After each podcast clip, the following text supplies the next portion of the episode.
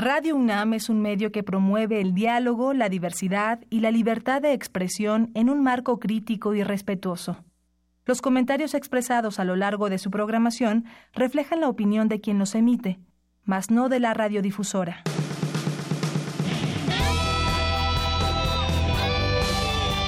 Prisma RU. Relatamos al mundo.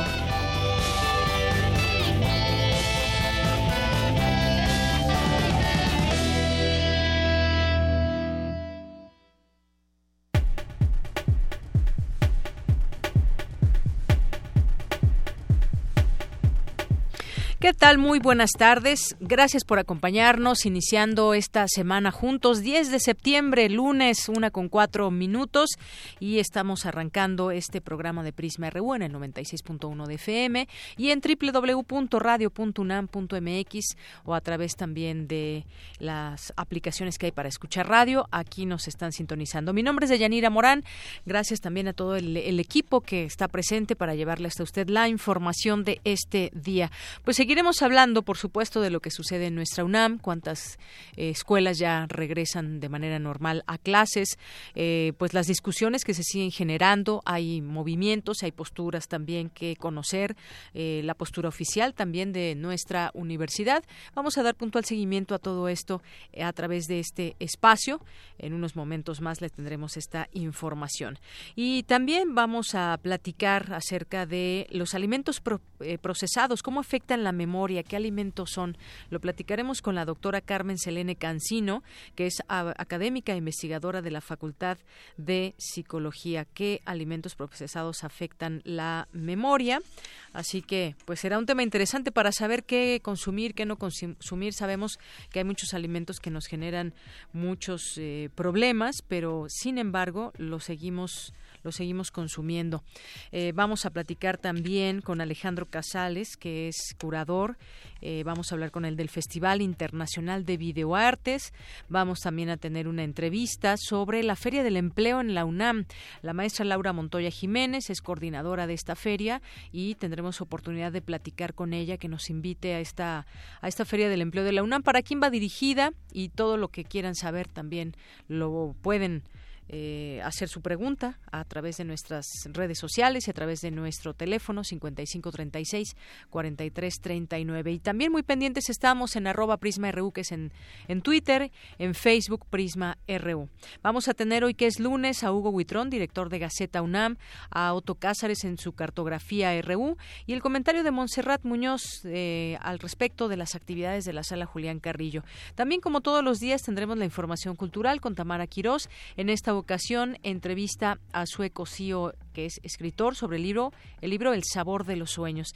Y también tendremos información nacional, internacional, quédese con nosotros. También tendremos, estamos siguiendo desde la semana pasada presentándole breves cápsulas que hablan sobre el movimiento de 1968 visto desde la óptica y la vivencia de quienes fueron parte y estuvieron viviendo ese momento histórico. Es la una con siete y nos vamos ahora a nuestro resumen informativo. Relatamos al mundo. Relatamos al mundo. En este lunes 10 de septiembre, los temas universitarios, hoy reiniciaron clases la mayoría de las escuelas y facultades de la UNAM. Además, en estos momentos, el rector Enrique Graue se reúne con el presidente electo Andrés Manuel López Obrador. En unos minutos, mi compañera Virginia Sánchez nos tendrá un resumen de toda la información analizar millones de millones de datos y orientar la toma de decisiones, objetivo del Big Data. ¿Quieres saber más? Escucha la información de mi compañera Cindy Pérez Ramírez más adelante. UNAM Motorsports busca renovar las filas para el diseño y la construcción de autos tipo Fórmula 1. Dulce García nos tendrá los detalles. Gana estudiante de la UNAM, primer lugar del concurso juvenil Debate Político 2018. Mi compañera Cristina Godínez nos tendrá la información. En los temas nacionales, aunque existe un primer acuerdo con Morena sobre la ley orgánica de la Fiscalía General de la República, ciudadanos y especialistas exigirán un paquete de reformas constitucionales para garantizar la autonomía plena de la nueva institución. En Chiapas, mujeres electas como regidoras y diputadas por representación proporcional comenzaron a desistir de sus renuncias que solicitaron ante las autoridades electorales para que presuntamente varones ocuparan los cargos. Bueno, pues este tema habrá que seguirlo platicando. No es eh, posible que de pronto se inscriban mujeres para hacer ocupar algún cargo de elección popular y posteriormente pues den paso a otra persona, sea hombre o mujer. Es decir, ellas quien se desde un inicio se anotan como candidatas, pues y resultan ganadores, pues deben seguir en ese cargo. En más información, la Secretaría Ejecutiva de la Comisión Económica, la Secretaria Ejecutiva para América Latina y el Caribe, Alicia Bárcena, aseguró que el nuevo Aeropuerto Internacional de México es necesario, pero se construye en una zona equivocada. La presidenta nacional de Morena, Jacob Polemski, denunció el presunto intento de compra de legisladores de su partido por parte de algunos gobernadores. Cuestionó especialmente el actuar de Cuauhtémoc Blanco en Morelos. Por su parte, Cuauhtémoc Blanco rechazó los señalamientos y agregó que las campañas ya concluyeron. En tanto, el exmandatario de Veracruz, Javier Duarte, actualmente en prisión, acusó a la Fiscalía de Veracruz de querer deslindarse de su responsabilidad ante el hallazgo de una fosa con restos de al menos 174 personas. La repatriación de mexicanos desde Estados Unidos creció 37.6% entre enero y julio de este año, en comparación con el mismo periodo de 2017. En temas de economía, el Banco Interamericano de Desarrollo aprobó nueve créditos a México que suman en total 11.850 millones de dólares. Las empresas que busquen ofrecer criptomonedas acumulables en monederos electrónicos deberán obtener la licencia del Banco de México según la ley para regular las instituciones de tecnología financiera. En los temas internacionales, la alta comisionada de la ONU para los Derechos Humanos, Michelle Bachelet, afirmó este lunes que el número de personas que huyen de Nicaragua está aumentando de forma exponencial como consecuencia de la crisis en ese país. Al menos 31 miembros de las fuerzas de seguridad afganas y 81 talibanes murieron y decenas más resultaron heridas en tres ofensivas de los insurgentes en el norte y centro del país. El huracán Florence eh, alcanzó la, la, categoría 3 con vientos de 185 kilómetros por hora, mientras continúa su paso rumbo a la costa este de Estados Unidos, donde podría tocar tierra en los próximos días. Hoy en la UNAM, ¿qué hacer y a dónde ir? Está a punto de iniciar la segunda Feria Internacional del Libro Universitario que este año tendrá como invitada de honor a la Universidad Nacional de Colombia, una de las instituciones educativas más importantes en América Latina por su vocación internacional y la repercusión de sus investigaciones académicas y científicas a nivel mundial. Esta edición de la Feria del Libro Universitario se llevará a cabo del 25 al 30 de septiembre de 2018 en el Centro de Exposiciones y Congresos en Ciudad Universitaria, de 10 de la mañana a 8 de la noche. Consulta las actividades en www.filuni.unam.mx.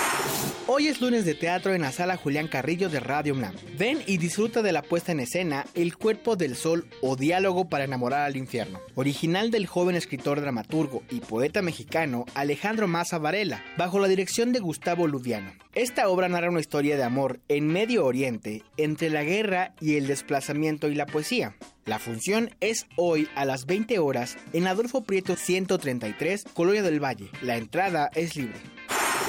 Si lo prefieres, puedes asistir a la proyección de la película Rabioso Sol, Rabioso Cielo, del director de cine mexicano Julián Hernández, quien adquirió notoriedad con su primer largometraje Mil nubes de paz cercan el cielo, amor, jamás acabarás de ser amor, siendo considerada por el historiador y crítico cinematográfico Jorge Ayala Blanco como una de las 20 mejores películas de la historia del séptimo arte mexicano. Rabioso Sol, Rabioso Cielo describe al amor como una epopeya ancestral, como una lucha mítica en la que la pérdida y la muerte no son sino fases inevitables del dulce dolor que ayuda a tocar la felicidad absoluta. La función es hoy a las 17.30 horas en el Cinematógrafo del Chopo. La entrada general es de 40 pesos.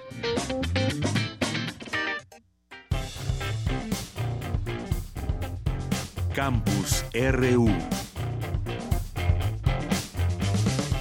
Como siempre, gracias a nuestros compañeros por la cartelera universitaria. Y ahora nos vamos al campus universitario de este día. Como les habíamos adelantado hace unos minutos apenas al inicio de la emisión, mi compañera Virginia Sánchez nos tiene, pues en resumen, lo que ha pasado en la UNAM. Los presuntos agresores de los estudiantes de CCH Escapotzalco la semana pasada fueron puestos en libertad por no haber pruebas en su contra. La rectoría manifestó su rechazo a esta decisión y exigió a la Procuraduría Justicia de la Ciudad de México una explicación.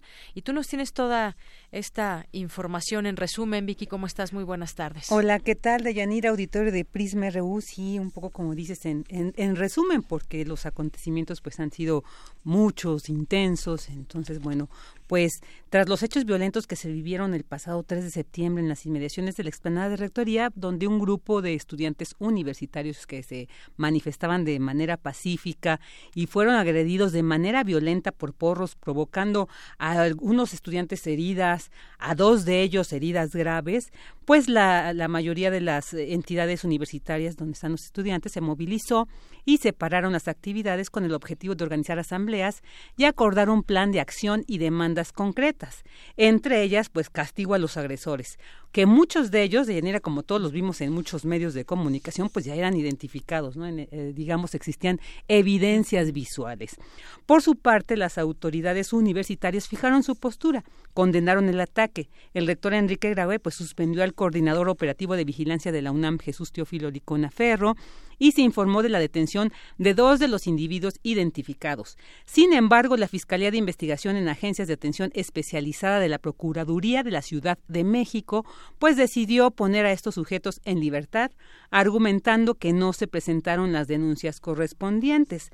Al respecto, las autoridades universitarias desmintieron este dicho y ratificaron que desde el mismo día de las agresiones, es decir, el 3 de septiembre, se presentó la denuncia ante la Procuraduría General de Justicia de la Ciudad de México contra quien resulta, resulte responsable, citando la carpeta de investigación CI-FAAE diagonal CU diagonal UI-1. Eh, bueno, son largas estas, estas carpetas y asimismo, informaron, se hizo lo propio ante la Procuraduría General de la República, donde también se abrió la carpeta de investigación FED diagonal CDMX diagonal SPE, diagonal 0011 998, diagonal 2018. Por lo que a través de un comunicado, pues se pidió que los procesos ministeriales y judiciales relacionados con esta agresión por parte de grupos porriles se lleven a cabo con responsabilidad, en estricto apego a derecho y con la celeridad que la gravedad del caso amerita, y se señaló que las investigaciones sobre el particular deben ser a fondo y hasta sus últimas consecuencias para dar castigo a los responsables. Esto es lo que emitió el comunicado de la universidad. En cuanto a la movilización estudiantil, pues se llevó a cabo la asamblea interuniversitaria entre el pasado viernes, terminó el sábado, en la madrugada, donde se acordaron los ejes de discusión para conformar el pliego petitorio y pues a su vez eh, sean presentados en las asambleas locales para que se suscriban o enmienden y posteriormente se lleven los acuerdos a la asamblea interuniversitaria que se realizará el próximo 14 de septiembre. Y bueno, pues entre los ejes de discusión se encuentran el punto uno, que es sobre las demandas respecto a los hechos del pasado 3 de septiembre, el punto dos sobre democratización de las universidades, el tres es respecto a comunidades universitarias, el cuatro es sobre violencia de género y contra la mujer, el 5, seguridad y grupos porriles, el 6, educación pública y gratuita, eh, y el 7, transparencia y rendición de cuentas. Cada uno de estos, pues claro, este, desglosa los puntos más concretos y, a tratar que se discutirán. En tanto, pues después de esto, el rector Enrique Graue Wichers emitió un mensaje en el cual celebra la participación y el orden con que se llevó a cabo la asamblea efectuada el 7 de septiembre en el auditorio Alfonso Cuaso, caso, lo cual dijo es una muestra más de la libertad de expresión de los universitarios y del interés que tienen por su universidad. Reiteró su disposición para conocer las propuestas que surjan de estas asambleas y para implementar medidas que permitan resolver las preocupaciones más genuinas de la comunidad universitaria. Asimismo, resaltó que la unidad mostrada por la comunidad en estos últimos días es y será la vía más certera para erradicar la violencia contra los planteles y lograr que la Universidad de la Nación pueda seguir cumpliendo con sus tareas sustantivas. Así que pidió que no caer en provocaciones que buscan, dijo, dividir y debilitar y que pues lo cual es fundamental ahorita mantenerse juntos y trabajando para conseguir este importante objetivo común. Y como señalabas, pues ahorita ya se encuentran en reunión el, el rector Enrique Graue con el presidente electo Andrés Manuel López Obrador. No se sabe así públicamente cuál es esta agenda, cuál es el objetivo de esta reunión. Se mencionaba que, bueno, la posición de Andrés Manuel López Obrador es de ya no más porros en la UNAM, pues se, se, cree que este va a ser el, el, tema no a tratar, pero pues no sabemos, todavía no tenemos información sobre esta reunión. En cuanto tengamos, pues si se da dentro de, del horario del programa, pues les compartiremos. Claro, algo que pues durante muchos años ha sido una demanda de los universitarios. Yo creo que, Vicky Auditorio, es momento de la transparencia, de la honestidad, de la responsabilidad por parte de todas las autoridades, todas. El grito desde la UNAM es fuera porros de, de, nuestra casa de estudios.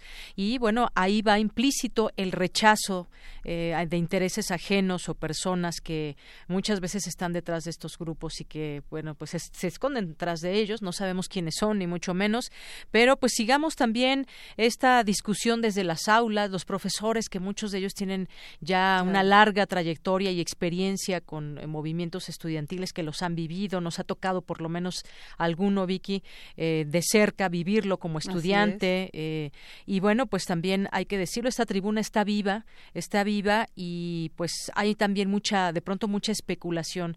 Vayámonos a la discusión que, a los, a los hechos que son reales y aquí pues hubo varias situaciones que son delitos a perseguir el haber llegado y, herido a estudiantes. Es la igualmente la postura que ha sostenido el propio rector de que se investigue pero sí que se detenga. No podemos no podemos avanzar si no se detiene a alguien que delinquió que cometió un delito tan grave como este. Claro y sobre todo ahorita esta esta postura de de no hay una denuncia eh, tal cual y bueno, si lo están mostrando las autoridades que sí hubo, bueno, entonces también, además de una explicación, yo creo que va más allá, ¿no? O sea, se tiene que detener a estas personas porque además, como mencionaba, hay evidencias, ¿no? O sea, hay otras personas que además estando ahí los identifican, no se señala entonces no es posible que además con estas evidencias pues se les deje ir a estas personas porque pues cuál sería entonces el, este mensaje no de las eh, pues autoridades eh, competentes. Entonces sí como dices pues esperemos que esto pues nos lleve a un, a un buen a un buen camino que se ha abierto la discusión pues para ver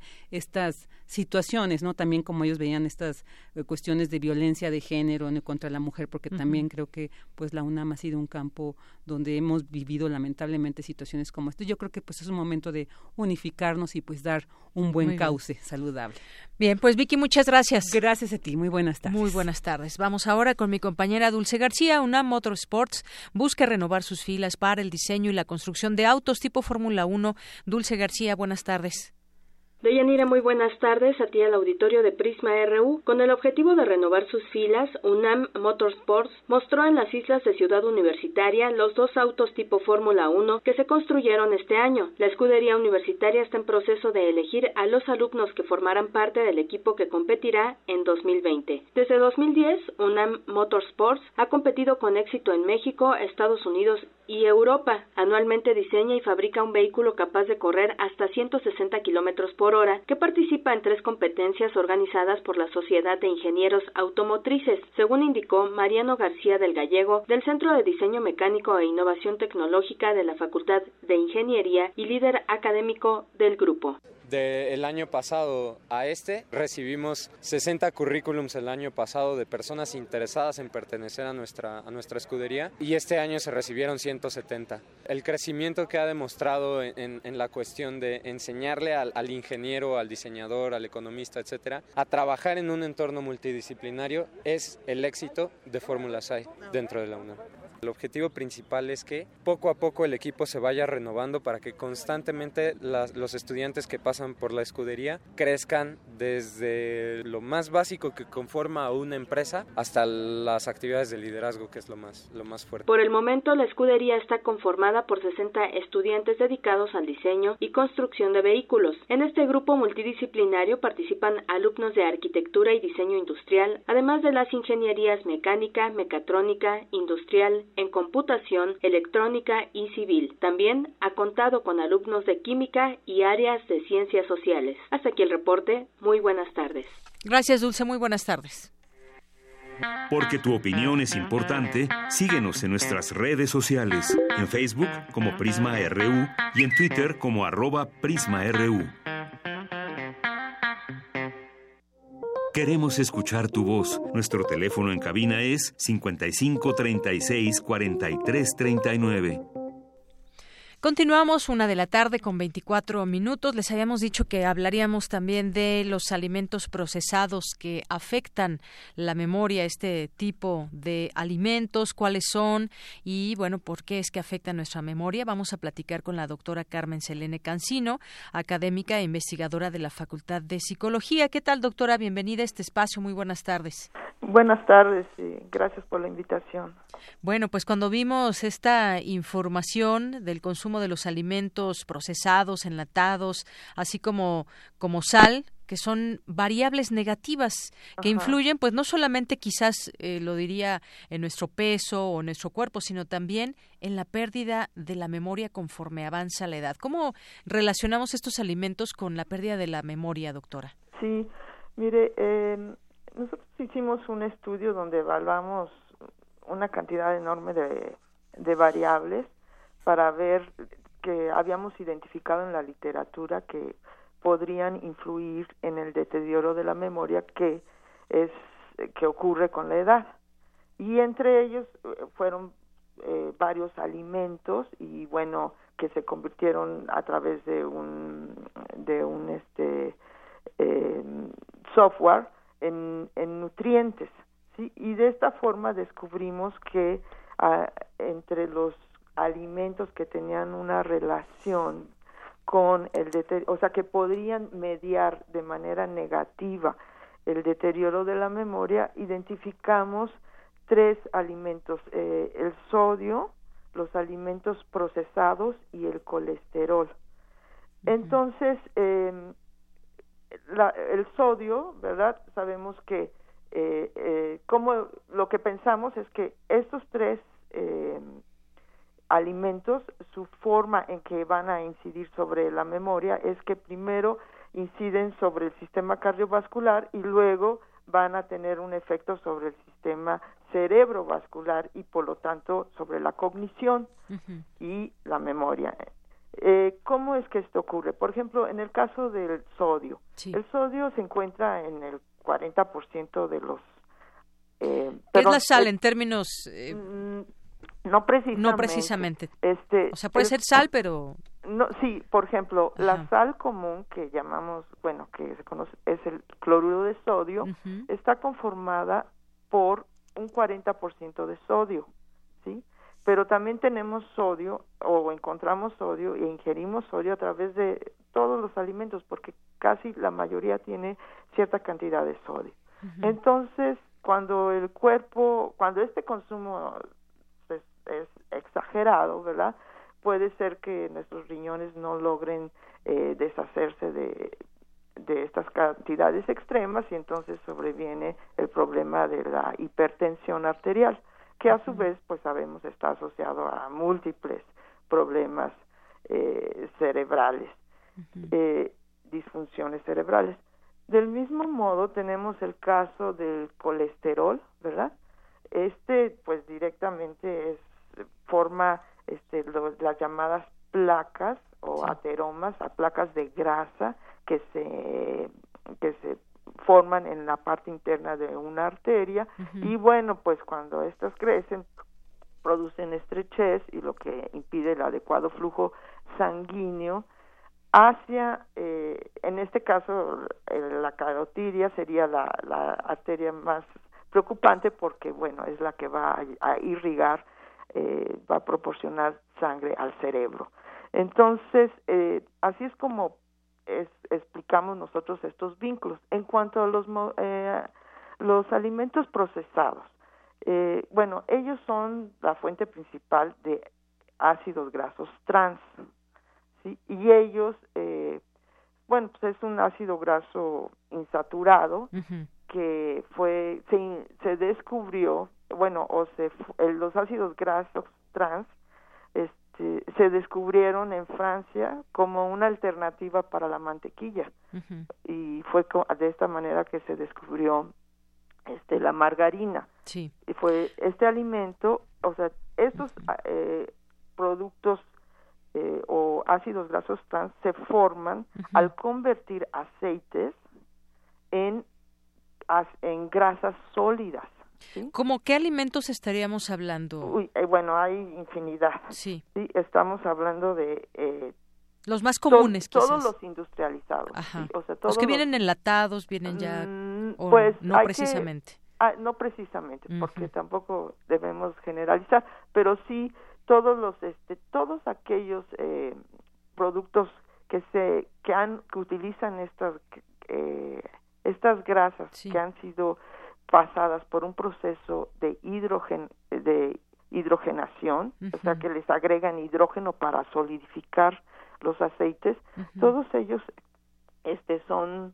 eh, se encuentran en comidas rápidas, en, eh, muchos productos como de pastelería que ya están este, envueltos, en fin, ¿por qué? Porque ha habido tan es muy difícil erradicarlo porque porque tienen la ventaja, ¿verdad? De que pueden este duran mucho más los alimentos, ¿verdad? O sea, que eh, tienen conservadores también. Exacto, tienen conservadores, pero estos ácidos grasos su efecto es que aumentan eh, las concentraciones en el plasma de la del colesterol de baja densidad, que es el que conocemos comúnmente como colesterol malo, y a su vez disminuye la concentración del colesterol de alta densidad que sabemos o que conocemos como el colesterol bueno. los productos como papitas y todo esto, todos los, helados, fritos, pastelería, alimentos procesados, muchos comidas, postres, y comidas rápidas, sí, son los que incluso en, en Estados Unidos este, la agencia eh, de alimentos y drogas no ha podido eh, controlarlo del todo. Y en México desafortunadamente no tenemos un control de o sea del etiquetado no hay, hay una, una cifra que creo que ilustra bien para nuestro auditorio, doctora. A ver. Refiero que a partir de los 21 años de edad, cada año las personas olvidan 63% del contexto en que ocurren sus experiencias por el proceso natural del olvido que ocurre en la persona. Es un proceso natural, digamos. Pero, eh, según el estudio que se hizo a 1.600 personas entre 21 y 80 años de edad en el laboratorio de neurocognición, justamente de la facultad, es lo que, se, lo que se reveló. Pero ante todo esto, doctora, también hay alimentos que ayudan a la memoria. Efectivamente. ¿Cómo cuáles? Mire, yo antes de continuar quisiera hacer una pequeña aclaración sobre el dato que acaba de decir. Eh, ya bueno, se ha distorsionado un poco, pero mire, lo que nosotros encontramos es que eh, las personas, bueno, olvidamos, no es todo el recuerdo, ¿sí? O sea, lo que nosotros estudiamos en particular fue cómo olvidamos los detalles en que ocurren nos olvidamos más cosas, más detalles. Más no es que olvidemos todo. Sí, normalmente el recuerdo, el evento, digamos, este, un viaje, una experiencia, no lo olvidamos. Lo que olvidamos es todo aquello, bueno, al menos lo que estudiamos, ¿no? Sí. Es los detalles que mm, existieron en ese momento. Por ejemplo, puede ser que estamos seguros que visitamos eh, X lugar, pero no recordamos ya dónde era ese lugar, eh, en fin, ¿no? O sea, los, el contexto, ni cuándo fue. O sea, recordamos el evento en sí, en general, pero no recordamos los detalles particulares. Los detalles. Muy bien. Y, esto ocurre a una tasa de menos punto seis, que equivaldría a olvidar eh, un recuerdo, casi eh, un contexto, ¿verdad? Casi un contexto en que ocurrió en un año, ¿sí? De acuerdo a nuestro estudio. Entonces, solo para aclarar eso. Ujú, Y mire, de los alimentos que encontramos que tuvieron un efecto positivo Sí. eh, en, en la memoria, encontramos que el omega 6 Ujú. y eh, básicamente el omega 6 Que se encuentra en dónde el omega Sí, 6. mire, el omega 6 es, se encuentra principalmente en los aceites. Ujú. Por Naturales. ejemplo- sí, por ¿no? ejemplo, aceite de cártamo, aceite de girasol, eh, en fin, linaza, aceite de linaza, de maíz. También se encuentra en el huevo, en el aguacate, en las nueces y en algunos pescados. ¿En el salmón? eh, no, principalmente en las sardinas. El que se encuentra más eh, es el omega 3 en los pescados fríos o como el salmón. Pero el omega 6 es el que ayuda, digamos, a la Eh, memoria. bueno, nosotros en, eso eh, el para en nuestro estudio vimos Sí. que el omega 6 era el que tenía un efecto positivo sobre la memoria. Ujú. Muy Y cómo es que funciona eh, o cómo es que interpretamos esto es porque el omega 6 y el omega 3 ambos, ¿verdad? Son eh, dos ácidos grasos es- esenciales, es decir que debemos necesariamente comerlo, este ingerirlos porque nuestro cuerpo no los produce. Y entonces eh, y con toda la composición de nuestras células eh, se basa en este tipo de ácidos grasos. Y también eh, participan en muchos eh, problemas en muchas este funciones como la señalización o la comunicación entre las neuronas. En fin tiene y también tiene un efecto sobre este eh, o sea disminuye la, las concentraciones en, en suero de de las lipoproteínas de baja densidad o colesterol malo y el otro alimento, ¿verdad?, que, que también influyó de manera positiva fue el vino, ¿sí? ¿El vino tinto? El vino tinto, principalmente porque es el que, este, es el que, también el vino blanco tiene concentraciones importantes de, de unas sustancias que se llaman polifenoles, pero mucho más, o sea, la concentración en el vino tinto es mucho Claro. mayor, este, es que son pigmentos naturales presentes en Sí. vegetales, en fin, ¿no? O sea, son Y- estos, estos alimentos, pero ¿qué tan frecuente lo debemos consumir? Por ejemplo, el omega 6 o el vino tinto, por ejemplo. Ajá. Bueno, esa es muy buena pregunta porque luego, este, por ejemplo, en el caso del omega 6, es muy importante mantener una relación equi- equilibrada entre el consumo de omega 3 y omega 6. Ujú. Se dice que debe de ser equivalente, o sea, si excedemos la cantidad de omega 6, este, pues hay estudios que dicen que, que podría ser eh, tener consecuencias, ¿no? Este para la salud pero básicamente es mantener un consumo equivalente de ambos no en el caso del vino pues sabemos que estamos hablando de un consumo moderado Sí. sí, o sea el vino tiene una relación eh, o sea su consumo moderado tiene es es Digamos como una benéfico. copa al día o a la Pues semana sí, o cada tercer hecho, día. Algunos este algunos estudios es- sugieren verdad que las mujeres deben tomar una copa al día Al día. y los hombres por debido a su constitución y mayor resistencia pueden tomar hasta dos copas Mm. pero no hay una regla o sea Sí, eso, sí. eso es algo muy este el, el- lo importante verdad es no excederse verdad eso Muy es bien. porque un exceso de alcohol puede ser sabemos que está asociado a muchas patologías ¿no? Claro, claro. es decir, una estaría bien sí exacto y tiene ¿por qué es benéfico?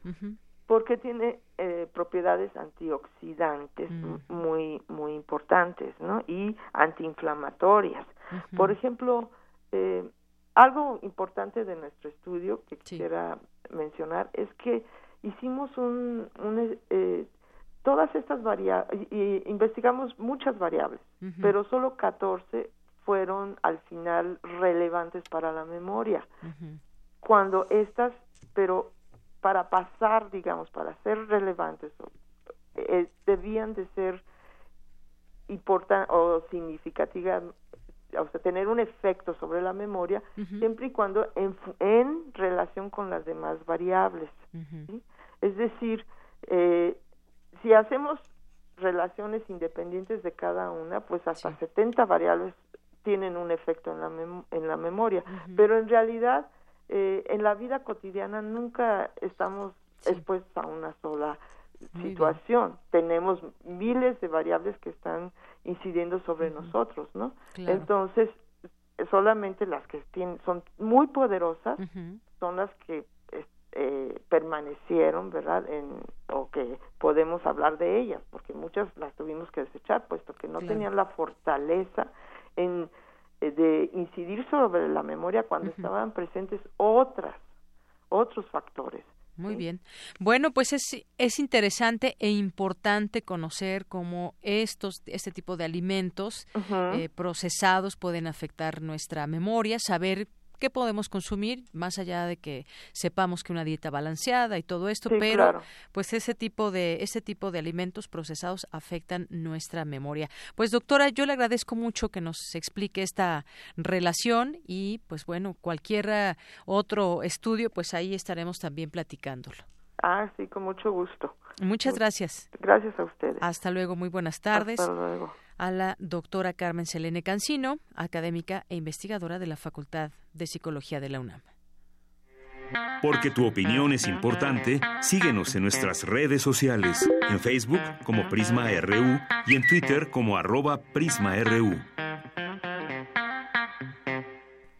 Continuamos, vamos ahora con mi compañera Cristina Godínez, alumno de la UNAM, gana el concurso juvenil de debate político 2018. Mi compañera Cristina Godínez nos dice de quién se trata. Adelante, Cristina. Así es, Deyanira, muy buenas tardes. Se trata de José Ángel San Juan Vázquez, alumno del tercer semestre de la Facultad de Economía, quien obtuvo el primer lugar en la etapa nacional del concurso juvenil convocado por el Instituto Mexicano de la Juventud y el Instituto Nacional Electoral. El universitario comenta que el concurso promueve las ideas de los jóvenes y su colaboración en temas de interés social, de política, ciudadanía y democracia. Escuchemos. Siento que darle este tipo de premios, logros a la universidad, tanto me llena de satisfacción a mí, como también siento yo que la universidad se siente alegre, se siente motivado que sus alumnos estén participando no solamente de la escuela, sino también de la institución, y lo cual pues es un logro poder llevar a la universidad, poder llevar el Goya dentro de ti, hacia que vayas, y por representar a tu estado, es algo muy bonito llegar aquí a la Ciudad de México, tener el respaldo de todo tu estado, tener el respaldo de tu universidad, la preparación, también agradecer a los maestros y eso también se respalda en tareas, en exámenes Deanira, el estudiante, es originario de Oaxaca y señala que antes del encuentro nacional, conformado por varias rondas, se realizó una etapa estatal y resultó ganador en su entidad. Después, ya como representante de su tierra natal, se enfrentó a concursantes de toda la República en agosto pasado en Santa María Huatulco. En la categoría B de 16 a 19 años debatieron en torno a temas como la democracia, la izquierda y la derecha en México o el interés de los jóvenes por la política. Para José Ángel, quien dice que ha practicado oratoria desde los 10 años, este premio es un gran logro porque marca una pauta curricular importante en su trayectoria. El joven es fundador de una organización llamada Garra Élite de la Juventud, con la que intenta promover la cultura en temas de participación ciudadana mediante conferencias, mesas redondas y pláticas. Dianira, esta es la información. Muy buenas tardes. Gracias, Cristina. Muy buenas tardes. Y continuamos. También vamos a platicar ahora con Alejandro Casales, que es curador del Festival Internacional de Videoartes. Y bueno, ya está en la línea telefónica. ¿Qué tal, Alejandro? ¿Cómo estás? Muy buenas tardes. Bienvenido a este espacio. Deyanira, muy buenas tardes. Un saludo a todos los radioescuchas y, por supuesto, a todos los compañeros de Radio UNAM. Gracias, Alejandro. Bueno, pues esta es una iniciativa que une al arte, la ciencia y la ciencia y las nuevas tecnologías, pero cuéntanos cómo es que se da esta unión, esta iniciativa innovadora. Bien, mira, esta iniciativa tiene el enfoque eh, eh, creativo para trabajar con la luz, el sonido, la imagen, el movimiento y su relación con la ciencia. La misión básicamente es difundir los valores de la cultura universal con el fin de estimular la innovación, la investigación y la comprensión entre el público mexicano en sincronía internacional. Es decir, el festival en un, como primera parte se integró al programa de actividades de la UNESCO para contribuir al desarrollo de la educación, del desarrollo sostenible, la paz y los derechos humanos, así como el aprendizaje intercultural. Todo esto se hizo en el marco del Día Internacional de la Luz, que fue proclamado desde el 16 de mayo del año en curso, de mayo, perdón, del año en curso. El programa de obras se compone de artistas mundiales de reconocido prestigio y su exhibición tendrá lugar en 10 sedes del mundo, empezando por la más bonita que es la mexicana, que es la Fonoteca Nacional, y después va a ser en el Museo Artequín de Viña del Mar en Chile, en la Sala Pietro Sassu de Italia, en el Film Theater de, la ciudad de Staffordshire en Inglaterra, en el Reeves Theater del Box Center de la Universidad de Tampa en Florida en Estados Unidos, en el Museo de Artes de Sintra en Portugal, el Teatro de la Universidad de las Artes de Estocolmo, la Sala Puccini del Conservatorio Giuseppe Verdi de Milano, Italia, entre otras más. ¿Qué pasa con esta actividad? Pues básicamente vamos a sincronizar 10 estrenos a 10 artistas internacionales en todos estos espacios. Todo esto va a ser el 12 de septiembre a las 7 de la noche en cada sede internacional. Si algunos amigos nos escuchan en Milano, podrán ir a las 7 de la noche a la sala Josep Verdi del, del conservatorio este eh, que se mencionó. También si están en Tampa podrán ir igualmente a las 7 de la noche en el teatro que se mencionó. Si están en la Ciudad de México los vamos a esperar en la fonoteca y sucesivamente en cada sede. Hay que recordar que la ubicación mexicana es la calle de Francisco Sosa 383 en la colonia Santa Catarina en Coyoacán, que es la Fonoteca Nacional y su sala Murray Schaffer. La información biográfica de los artistas y de cada sede y de cada obra se puede consultar en el sitio videoartes.org. También te puedo adelantar que cada artista que se presenta y cada obra que se presenta en este programa eh, presenta una visión única sobre el tema de la música visual. Desde la aproximación que hacen los artistas al color y su relación con la imagen en movimiento. Por lo tanto, el festival se presta para estimular el sentido de la, de la audiovisión de una manera plena y estéticamente rica. Es una experiencia muy, muy padre que vamos a tener por un breve momento eh, desde varias latitudes del mundo. Muy bien, bueno, pues muy interesante porque estas colaboraciones internacionales son, como bien nos dices, artistas visuales, hay diseñadores gráficos, compositores de música, al lado de matemáticos, por ejemplo, artistas plásticos, es decir, uniendo todos estos elementos para hacer arte que tiene que ver la ciencia también, tiene que ver las matemáticas y las nuevas tecnologías. Eso es quizás también pues el punto de partida de esta gran riqueza de esta iniciativa, ¿no? Totalmente. Eh, muchas veces eh, eh, la actividad artística ha quedado incomprendida por esa parte que se dice que ha estado vacía o que le hace falta, que es la ciencia. Sin embargo, cuando empezamos a revisar las grandes obras, sin eh, sin disminuir, por ejemplo, la pintura, que casi siempre se considera como el único arte desde una visión este que es como de, demasiado este injusta.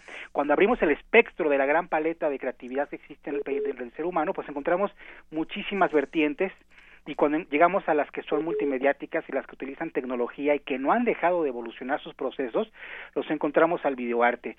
El videoarte y la música visual básicamente han sido incomprendidos. Las pocas obras de música visual que quedan en el repertorio internacional, pues fueron aquellas que, eh, que iniciaron durante los principios del siglo XX gracias a las experimentaciones de cine y hubo por ahí algunos movimientos abstractos y expresionistas, tomando en cuenta que inclusive el expresionismo y la misma abstracción son eh, ramas o, temas artísticos muy, muy jóvenes.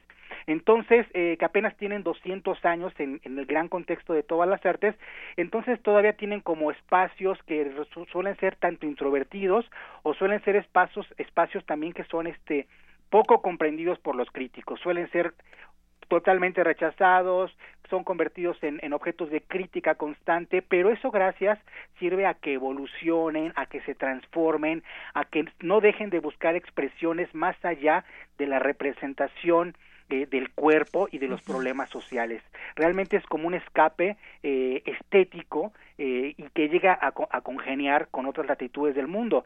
Imagínate, es como tener una sede de la ONU de la abstracción este, sin tomar en cuenta los grandes recursos o los grandes eh, proyectos institucionales que casi siempre pues controlan este pues sus, jueces y demás o, son injustos y, básicamente pues nosotros estamos haciendo como una gestión internacional libre totalmente artística para que la gente pueda enfrentarse a la expresión abstracta totalmente desapegados de todas esas instituciones corpóreas que, que pues estamos rodeados, ¿no? Estamos así como a veces estresados, yo creo, demasiado estresados. Entonces, esta experiencia va a ser única para todos. Eh, Si pueden ir con sus papás, con sus tíos, con los menores, con las niñas también, las mujeres, no se la van a pasar mal. Es una hora de, de, de, de ver 11 piezas de estreno internacional únicas. Muy bien. Este calendario de actividades inicia el 12 de septiembre y como nos dijiste, a las 7 de la noche. Es correcto. Toda la información la pueden encontrar en la página, reitero, www.videoartes.org y la sede mexicana es la Fonoteca Nacional en su sala Murray Schaffer. Recuerden que es entrada libre, cupo limitado, y bueno, los esperamos eh, muy, muy contentos, esperando que se la pasen muy bien en este mes de la patria. Recuerden ver arte mexicano gestionado por los mexicanos. Muy bien, pues ahí está la invitación. Ojalá que mucha gente asista desde este espacio. Pues ahí está la invitación. Muchísimas gracias, Alejandro. Un abrazo a todos, saludos a todos los amigos de la UNAM, de Radio UNAM, a todos los jóvenes. Este, se animen a estudiar muchísimo y, y bueno, nos vemos el 12. Claro que sí. Muy buenas tardes. Bye. Hasta luego. Fue Alejandro Casales, curador de este Festival Internacional de Videoartes. Y bueno, pues vamos a continuar. Hace unos momentos, hace una hora y minutos, se registró un sismo en Pinotepa Nacional, Oaxaca, de 5 grados. Eh, pues prácticamente imperceptible para la Ciudad de México. Al mediodía de este lunes se registró este sismo, 5 grados.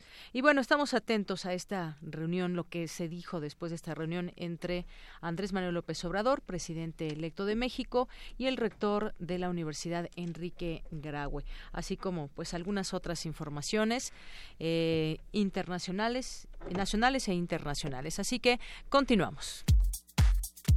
Tu opinión es muy importante. Escríbenos al correo electrónico prisma.radiounam@gmail.com. Queremos escuchar tu voz. Nuestro teléfono en cabina es 55 36 43 39. Cultura RU.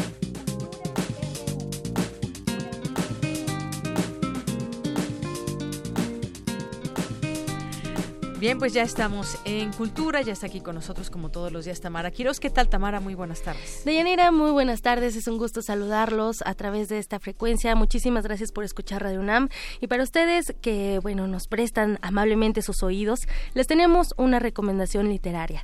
Esta tarde invitamos a una escritora que a través de las letras nos comparte una historia divertida, pero también romántica y también con tintes de intriga. Y bueno, esta tarde nos visita ya en cabina Susana Cosío, ella es autora de El sabor de los sueños. Su, bienvenida a este espacio, ¿cómo estás? Hola, muy bien, muchas gracias. Al Oye, muchas gracias por visitarnos. A ver, El sabor de los sueños. ¿A qué saben los sueños, Su? Cuéntanos. Híjole, yo creo que los sueños tienen diferentes sabores, creo que tienen matices. Creo que depende de cada persona, pero finalmente creo que en sí nosotros estamos hechos de sueños. Creo que pueden ser dulces, creo que saben a esperanza, a, a anhelo y a recuerdos. Oye, pero también hay sueños amargos, ¿no? Por que las de repente, son amargas, claro. De repente el subconsciente puede jugar con nosotros. Estás presentando esta novela, una novela eh, divertida, una novela romántica también, que, bueno, tú conforme la vas leyendo, eh, esa intriga te, te llega a, a, sobrepasar y entonces quieres recorrer, sí, quieres recorrer todas las páginas de esta novela. Y bueno, es, es un, una novela donde tienes varios escenarios, por así decirlo, uno principal, pero quisiera saber por qué darle a tu novela este sentido onírico, los sueños. Porque está inspirada en mis sueños. Yo desde que tenía 12 años comencé a soñar con un joven, hasta la fecha sigo soñando con él y esta novela la escribí basada en esos sueños. Eh, cuando salí de la universidad que no encontraba trabajo, este joven me visitó durante tres meses y en esos tres meses estuvimos escribiendo esta novela en mis sueños. Si yo despertaba, agarraba el cuaderno y me ponía a escribir, a tomar nota de lo que soñaba. De inmediato, ¿no? Porque a veces sueñas y no te que das se me olvidara. sí, claro. y tres meses que fueron estos sueños fue cuando esta novela finalmente salió. Oye, eres mercadóloga de profesión y cómo conjugar eh, la escritura como una vocación. Creo que va mucho de la mano ser mercadóloga con ser escritora, porque ambos tienen un proceso creativo. En ambos finalmente estamos ofreciendo un producto o servicio. En este caso, mi novela es el producto, es el resultado de mis sueños y ambos están como relacionados finalmente. Oye, eso, eh, bueno, hablábamos de diferentes escenarios. Creo que, bueno, el, el justo el soñar pues nos puede llevar a diferentes lugares, ¿no? Y es un poquito también lo que hace la literatura. Nos lleva a cualquier lugar que no conocemos o que incluso pues nosotros lo podemos crear si así nos lo permite la imaginación y puede tener cuanto elemento nosotros le queramos poner. Y bueno, dentro de la novela la protagonista vive en San Francisco. ¿Por qué elegir la ciudad de San Francisco para desarrollar la trama? porque originalmente yo quería que la historia fuera en México, porque amo mi país, pero eh, por cómo se va desarrollando la historia, la verdad es que San Francisco se me se me presentó como más. Investigué su historia, investigué cómo está conformada, la parte de los inmigrantes, de los asiáticos, eh, los barrios, la distribución en sí de territorio, y San Francisco encajó como anillo al dedo a mis sueños. Entonces, San Francisco nunca ha ido, eh, muero por ir en mis próximas vacaciones y fue irla recorriendo en Google Maps hasta que todo empezó a tener forma para que mis descripciones se adaptaran a la realidad. Oye, pero esa es la magia de la literatura, que puedes ser lo que tú quieras detrás de, de, una máquina para los más románticos, detrás de una computadora, incluso detrás de tu propia pluma, tú puedes ser lo que tú quieras. Sí, creo que los libros finalmente son el mejor boleto de avión porque te llevan a cualquier rincón del mundo. Oye, Sofía, ¿esta es tu primera, eh, primera novela, es tu primera edición? Sí, es la primera. ¿Hay alguna, algún plan para que haya alguna continuación. Digo, la gente que nos escuche que le llame la atención, bueno, sabrá que, que Sophie, bueno, no les vamos a decir la edad que tiene Sophie, pero está acompañado de diferentes protagonistas que ayudan a desarrollar esta historia.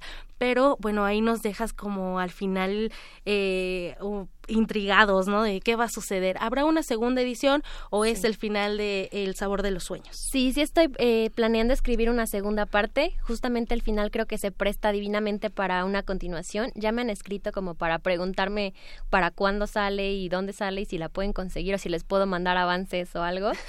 no puedo hacerlo hasta que esté completa porque luego las historias dan como muchos cambios, pero sí, sí tengo una segunda parte, ya la llevo avanzada. Yo espero que este año quede terminada. Excelente. Oye, esta, esta novela está bajo el sello Grupo Rodrigo Porrúa. Sí. Eh, ¿Está también en versión digital? Aún no, ahorita nada más está como estrategia de la editorial que fuera únicamente la edición física pero próximamente estaremos viendo pasarlo a digital. Excelente. Entonces, bueno, ya nos dijiste que es parte de, de tus sueños también esta novela y eh, yo creo que sí te identificas con la protagonista entonces. Definitivamente, Sofía está basada en mí casi. entonces podríamos conocerte también a través de, de esta publicación y bueno, seguir tu, tu, trabajo a través de, bueno, más libros, esperamos que sean muchísimos más. A lo mejor no eh, que tenga que ver solamente con este libro, sino también otras historias que nos quieras compartir, otros sueños que nos puedas compartir. Sí, claro, tengo muchas historias ya en mi cabeza, ya ahí tengo libros medio avanzados, algunas nada más son anotaciones, unos de pronto viene igual el flashazo en sueños y despierto, anoto todo y en cuanto voy teniendo tiempo, voy desarrollando historias a la par. Que hay que también tener ese ese cuidado, ¿no, de Yanira? O sea, el, por ejemplo, cuando sueñas, hay veces que no te acuerdas que sueñas o que sueñas como tal. Sí, según dicen los médicos, siempre soñamos, aunque no nos acordemos o tengamos de pronto un vago recuerdo, pero siempre... O dependen los niveles del sueño también. Profundos, sí. A veces nada más te acuerdas como de la mitad, nunca te acuerdas del principio y ya depende de tu imaginación que le vayas dando forma y principio y final y continuación. Híjole, pues no, no olvidemos entonces eh, que somos seres que podemos soñar, que podemos crear y bueno, tú nos regalas en esta en esta novela El sabor de los sueños esa oportunidad de conocer otros sueños de otras personas y me parece una oportunidad excelente para la gente. ¿A quién eh, le recomiendas esta novela? ¿A edades? Pues yo la recomiendo como para un público juvenil, pero la han leído niños de 8 años, la han leído adultos de 60, 65 años. ¿Y Todos han, han quedado fascinados y encantados, intrigados y angustiados con el final. sí. Pero todos me han dicho que les ha gustado mucho, que los ha enganchado la historia, que los han atrapado. Entonces, pues para mí es como muy bonito leer esos comentarios. Me uno a esos lectores, Sofi, que, perdón, Sofi, no, tú no eres Sofi. casi. casi, casi eres Sofi. Me, me uno a esos lectores que justo se identifican con Sofi, la protagonista de, de esta novela, que sí te quedas intrigado y te quedas pensando qué puede suceder. Por eso la pregunta, ¿no? Habrá una segunda parte, porque no serías un muy buen regalo literario, la verdad. Sí, la verdad sí está, sí está planeada la segunda parte posiblemente también una tercera. Aún estoy como viendo cómo se va desarrollando la historia y cómo se van prestando los personajes. Excelente. Oye, y en tus redes sociales, Sucosío, ¿cómo te podemos encontrar para la gente que, bueno, eh, a lo mejor tiene algún comentario, ¿no? Decirte, yo lo quiero leer, o habrá gente que te dice, ya lo leí y me pareció de tal o me cual pueden seguir en mis redes sociales, su F Cosío, en Facebook, en Twitter, en Instagram y me encantaría si, si los que están escuchando este programa lo compran el libro, por favor tómense una foto y mándenmela. Me encanta ver las fotos de todos con sus libros. Si ya lo leyeron, como dices, la recomendación o la sugerencia, qué parte les gustó más. Si ellos me recomiendan libros, también me encanta que me recomienden libros y ahí los voy anotando para para mis futuras lecturas. Excelente. Y hablando de eso, El sabor de los sueños, bueno, es la recomendadísima de hoy, pero ¿qué otra, otro libro nos recomendarías? Eh, yo recomiendo mucho los de Isabel Allende, es mi ah, escritora favorita, me encanta su manera de escribir, cómo describe a los personajes, soy su fan. El último libro que leí es Más allá del invierno de ella, ahorita estoy empezando el del zorro. Cualquier libro de Isabel Allende, si es como más, eh, son jóvenes, eh, yo les recomendaría que empezaran con la trilogía de la ciudad de las bestias. Es como de los primeros libros que yo leí de ella y me engancharon. Inés del alma mía creo que es mi segundo libro favorito de ella. Entonces, cualquiera de ella. De Isabel Allende. La recomiendo Excelente. 100%. Ah, somos románticas, ¿qué le vamos a hacer, no? sí. Muy bien, pues muchísimas gracias por visitarnos, su cosío. Y bueno, pues les recomendamos que lean El sabor de los sueños, a ver qué tal les parece, que manden sus fotos a tus redes sociales para ver cómo, cómo leen, dónde leen, a lo mejor bajo la sombra de un árbol, a lo mejor tomando café, a lo mejor en las noches. En donde quieran, en el jardín, en un parque, donde sea. Sí, siempre está interesante conocer a la gente cómo es que lee, bueno, más bien en dónde lee y qué es lo que hace mientras lee. Deyanira, bueno, pues por hoy me despido y les deseo que tengan un excelente inicio de semana. Muchísimas gracias, Sucosío, por acompañarnos. Muchas gracias. Gracias, gracias, Tamara. Gracias, Sucosío. Vamos a hacer un corte, ya son las dos de la tarde y volvemos a nuestra segunda hora de Prisma RU. Prisma RU. Relatamos al mundo.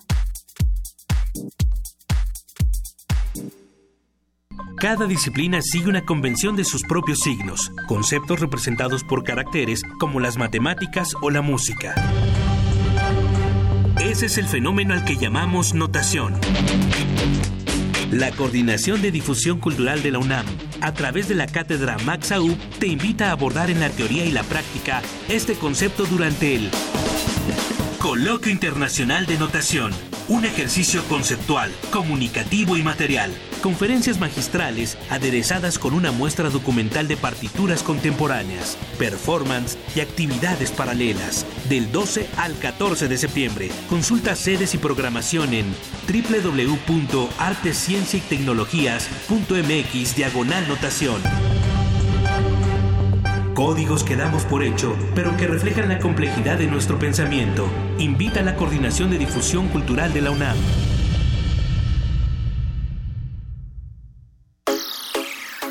Aguilar Camín hace una memoria de los encuentros, pérdidas y reconciliaciones de su vida en la novela Adiós a los padres. Las más de las veces mis recuerdos se abren en la oscuridad como los gemidos en el sueño. Voy sobre los restos de mi memoria en busca de Emma y Héctor, como quien brinca sobre las piedras salidas de un río. Disfruta cultura para llevar en www.descargacultura.unam.mx. Unidad sin fin de mes y de semana para todos en el programa. Vamos a continuar también enviando saludos. Despertar cultural. Somos los jóvenes del 85 que abrimos paso a la democracia. Y somos los jóvenes que en el 18 estamos combatiendo la corrupción. Caminando sin descanso para que los derechos se respeten, para que tengamos justicia, para construir la democracia. Dimos un paso y ya caminamos kilómetros. Empezamos unos cuantos y hoy somos millones. Porque estamos al frente del cambio. PRD. El Museo Nacional de Arte exhibe la muestra Gliptoteca de la Piedra al Barro, escultura mexicana siglos XIX y XX, que reúne más de 70 esculturas en yeso, mármol, bronce, terracota, barro, piedra y madera, además de trabajos sobre papel en la escultura como dibujos, litografías y grabados. La exposición Gliptoteca de la Piedra al Barro, escultura mexicana siglos XIX y XX, se puede visitar en el Museo Nacional de Arte, calle Tacuba número 8, Centro Histórico de la Ciudad de México.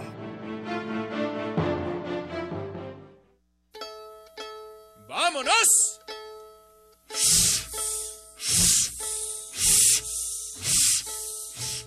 Un poeta dejó la prosa para narrar con su lente el costumbrismo y la otredad. En septiembre, Cineclub Radio Cinema trae para ti el ciclo Fernando de Fuentes. Enrique Madariaga, Berto García, Méndez. El prisionero 13. El compadre Mendoza. 14 pelones, enterrados ahí nomás, a dos metros del riel. Vámonos con Pancho Villa y allá en el Rancho Grande te esperan los miércoles de septiembre a las 18 horas en la sala Julián Carrillo. Entrada libre. Abre tus ojos a otras realidades. Radio UNAM, experiencia sonora.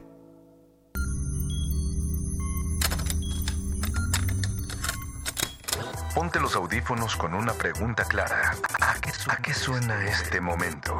Momento. Si pudieras musicalizar a cualquier persona, cualquier evento, cualquier circunstancia, tienes música para ir de un lugar a otro. ¿Cómo crees que sonaría? Ley listo.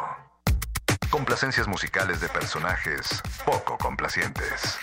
Lunes, 22 horas. Por el 96.1 de FM, Radio UNAM. Porque tu opinión es importante, síguenos en nuestras redes sociales, en Facebook como Prisma RU y en Twitter como arroba PrismaRU. Queremos escuchar tu voz. Nuestro teléfono en cabina es 55 36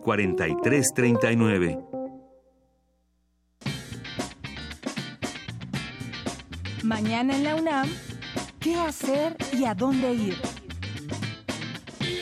El Museo Universitario del Chopo inaugurará la exposición Noches Fieras, que reúne el trabajo de 57 fotógrafos de Colombia, Argentina, Chile, Perú y México cuya práctica documental transcurre de 1970 a 2017. Curada por Alexis Fabri, experto en fotografía latinoamericana, se trata de un ensayo visual acerca de la noche y lo nocturno. Propone a la agitada vida nocturna de distintas ciudades como un territorio real y simbólico, en el que los grupos urbanos configuran códigos e ideologías. Noches Fieras se inaugura el próximo 20 de septiembre a las 19 horas en la Galería Helen Escobedo del Museo Universitario del Chopo. La entrada es libre.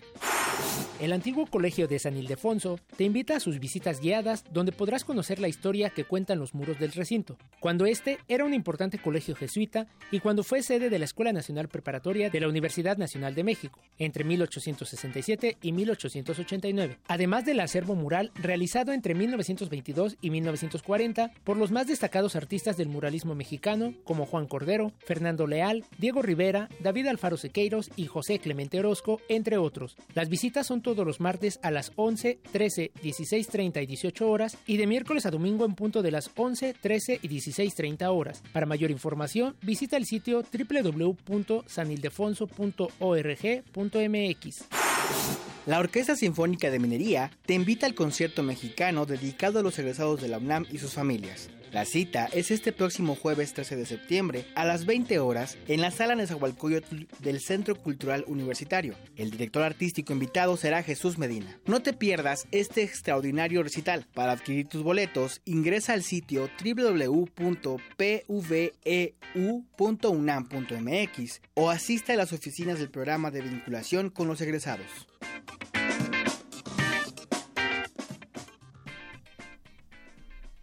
Bien, continuamos dos de la tarde con siete minutos.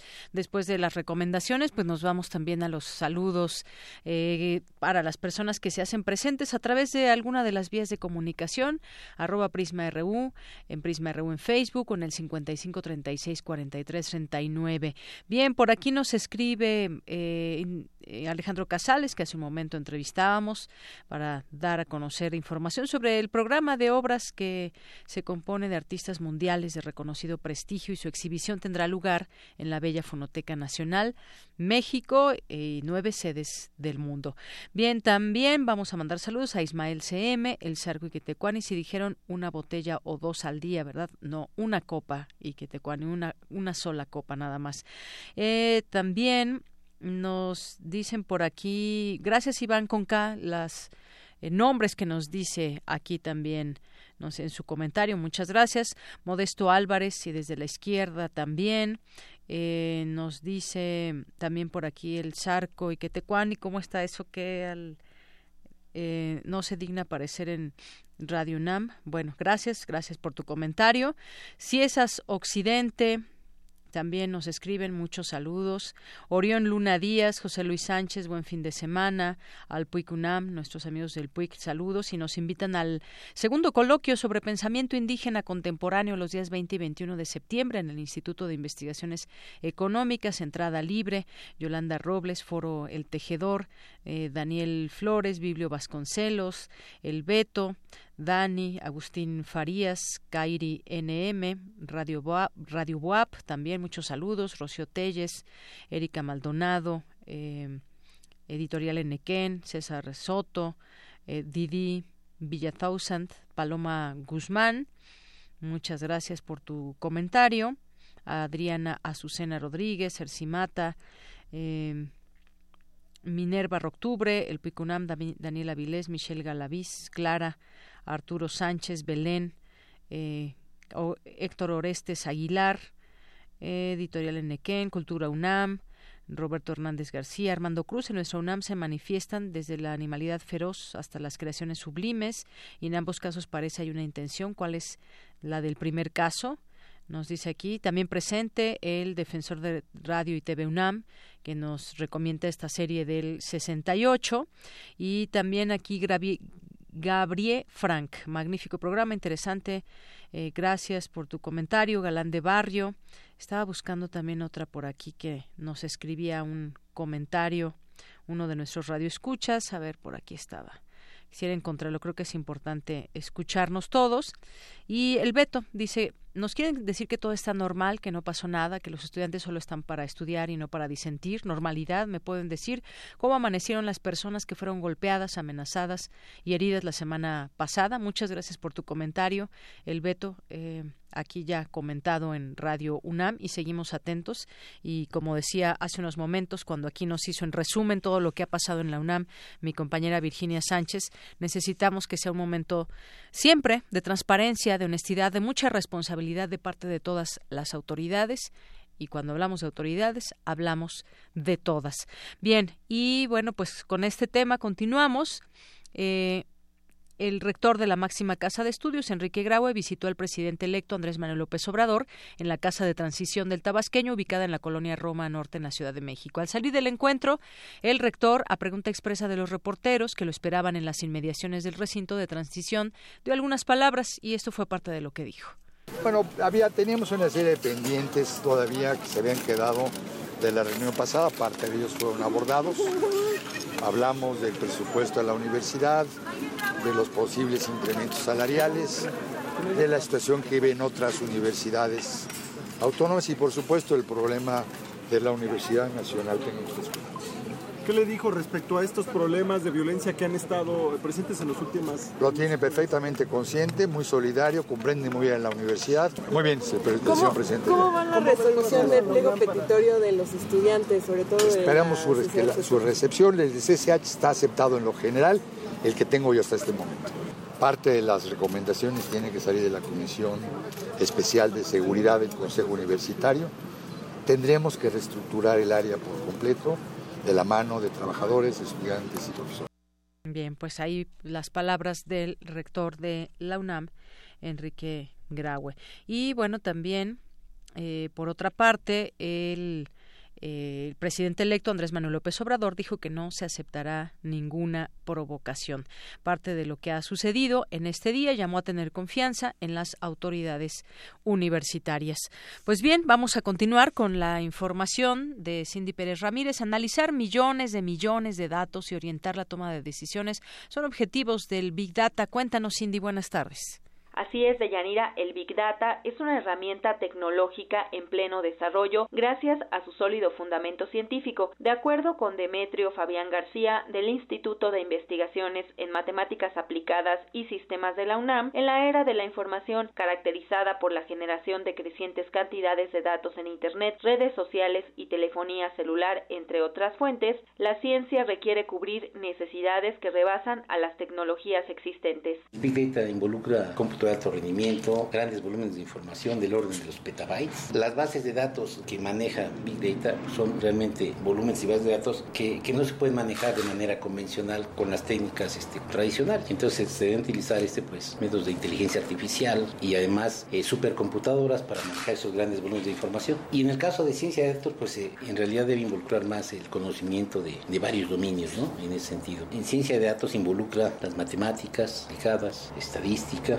computación y sobre todo el área de dominio en donde se va a aplicar este, e, esta tecnología. ¿no? Para almacenar grandes cantidades de datos del orden de los petabytes, unidad de almacenamiento de información que equivale a mil millones de millones de bytes o a un 10 seguido de 15 ceros, el Big Data considera los datos por su volumen, tamaño de los mismos provenientes de diversas fuentes, velocidad, que es la rapidez con la que llegan, utilizando diferentes unidades de almacenamiento y variedad, si son datos estructurados o no, y si se trata de textos, imágenes o sonidos. El también exdirector de Limas consideró que para lograr la expansión del Big Data y su implementación en todos los campos es necesaria la formación de profesionales calificados en esta área. Por eso, por iniciativa del Instituto y del Centro Virtual de Computación, la UNAM prepara la nueva licenciatura en Ciencia de Datos. En este proyecto participan las facultades de Ciencias, Ingeniería, Contaduría y Administración y de Estudios Superiores Aragón, así como los institutos de ingeniería y de ciencias aplicadas y tecnología, entre otras instancias. Este es el reporte que tenemos. Muy buenas tardes. Gracias, Cindy. Muy buenas tardes. Vamos a continuar ahora con Dulce García, señala investigadora de la UNAM que no se debe cuestionar el límite de emisiones contaminantes que se le ha impuesto a las empresas. ¿De qué se trata esta información? Dulce.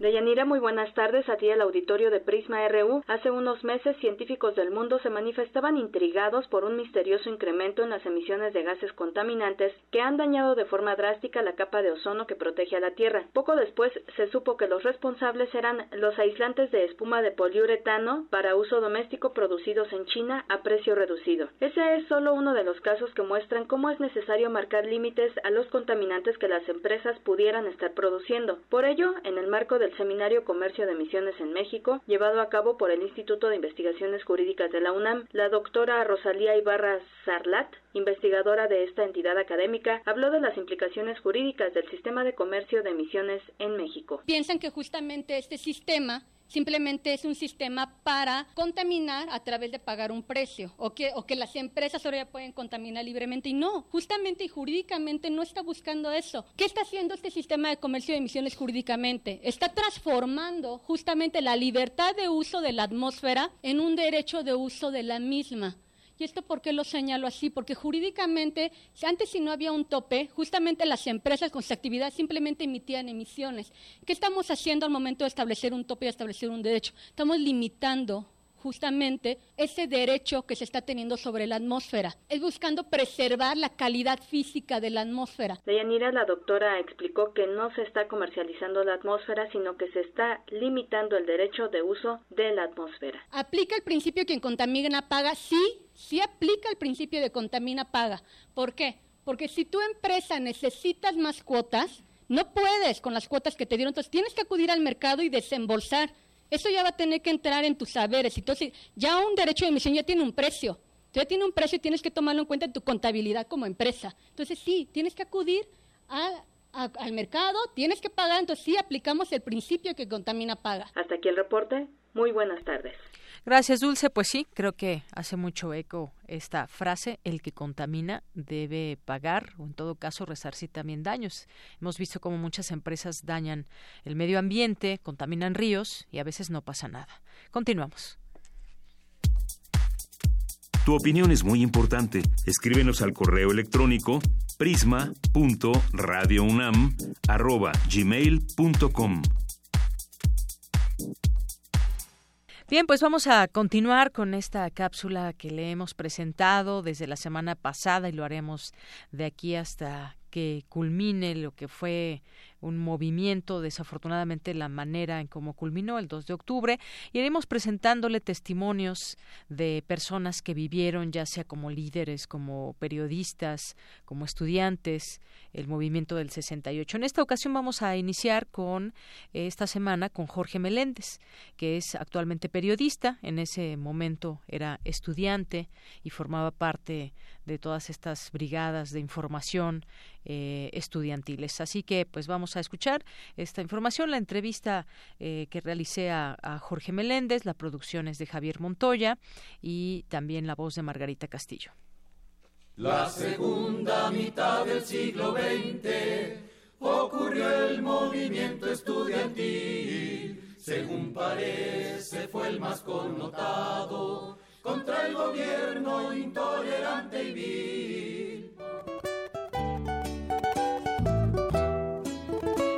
Universidad Nacional Autónoma de México presenta Memorias del 68. El periodista Jorge Meléndez nos habla del movimiento del 68. Jorge Meléndez apoyó en la organización en el Consejo Nacional de Huelga. ¿Qué se aprendió de este movimiento? Se aprendió salir a la calle y perder el miedo. La mayoría de los brigadistas empezaron a conocer la ciudad, empezaron a tomar contacto con diversos personajes, por ejemplo con los que estaban en los camiones porque había un volanteo incesante, por ejemplo con los que estaban en los mercados porque hacíamos mítines frecuentemente en los mercados y nos regalaban infinidad de cosas para los compañeros que estaban muy metidos en el movimiento y están prácticamente residentes en la Universidad Nacional Autónoma de México.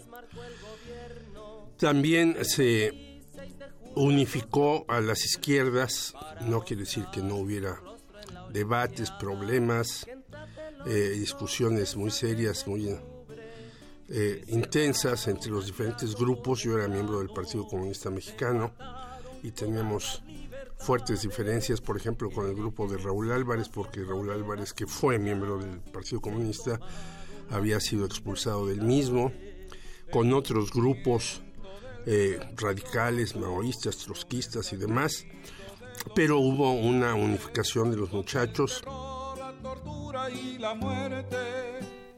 ¿Cómo fue la participación de las mujeres en el 68? Hubo una participación que hay que decirla muy importante de las mujeres.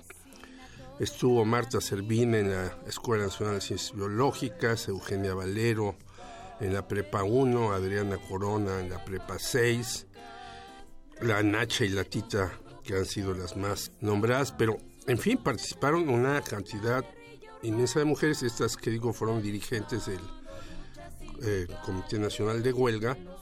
Eh, no hubo ningún incidente, afortunadamente, de problemas entre hombres y mujeres, porque muchas mujeres se quedaban en las noches a cuidar las escuelas, no hubo ningún asunto que se dijera que violaron a alguien y demás.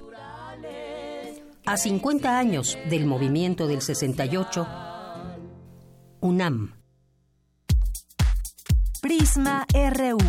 Relatamos al mundo.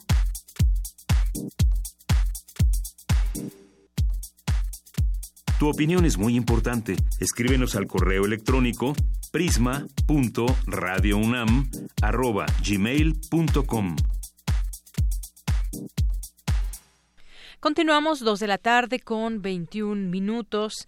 Hace una semana platicábamos aquí, la semana pasada, sobre el tren Maya, su viabilidad o no para construirlo, qué se debe tomar en cuenta, sobre todo de parte de los expertos, los especialistas, los que van a participar, porque de pronto, eh, claro, por supuesto que es bueno escuchar a los ambientalistas, pero también eh, yo quisiera tener la certeza de que los empresarios tienen su responsabilidad saber que son eh, construcciones o son proyectos viables también en este sentido. Claro que muchas veces hemos visto que, que no son tan responsables, pero pues de aquí en adelante debería ser una, eh, pues una de sus estrategias también que todos los proyectos respeten el medio ambiente y bueno, pues en este caso la directora del Centro de Lina en Quintana Roo, eh, de Antropología e Historia, este Instituto Nacional, Adriana Velázquez Morlet, comentó que se debe realizar un gran trabajo de prospección por la zona de trazo de la ruta en toda la región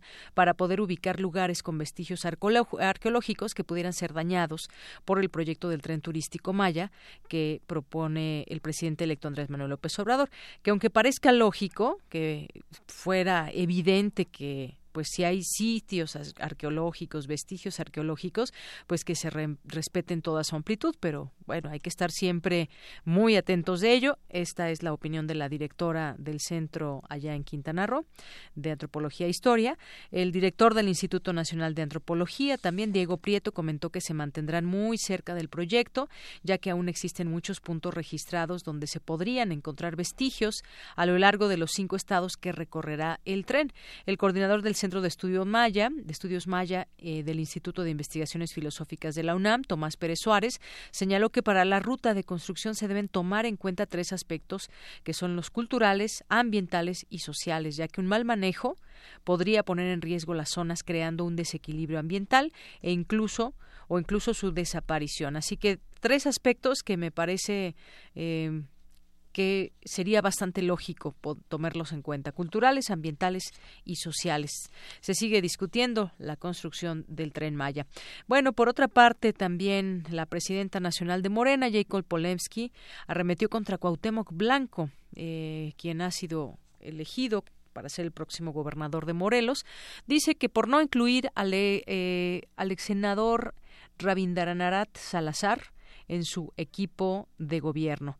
Polemski mostró su descontento contra Cuauhtémoc Blanco por haber hecho campaña con sus logos únicamente, también por las acciones de José Manuel Sáenz, que es el vocero de este exfutbolista, quien está convocado, eh, convocando a diputados para que vayan con él y bueno, pues ahí la presidenta de este partido de Morena reprueba el acto ya que son un conjunto y advirtió que quienes quieran tomar la vía independiente pueden hacerlo, pero deben ser conscientes que no se les otorgarán recursos por parte del Congreso. Bueno, pues comienzan diferencias ahí entre estos eh, pues quienes son cobijados por un mismo partido. Por otra parte, el coordinador de los diputados de Morena, Mario Delgado, comentó que dentro del partido hay quienes están en contra de que se concrete la cuarta transformación.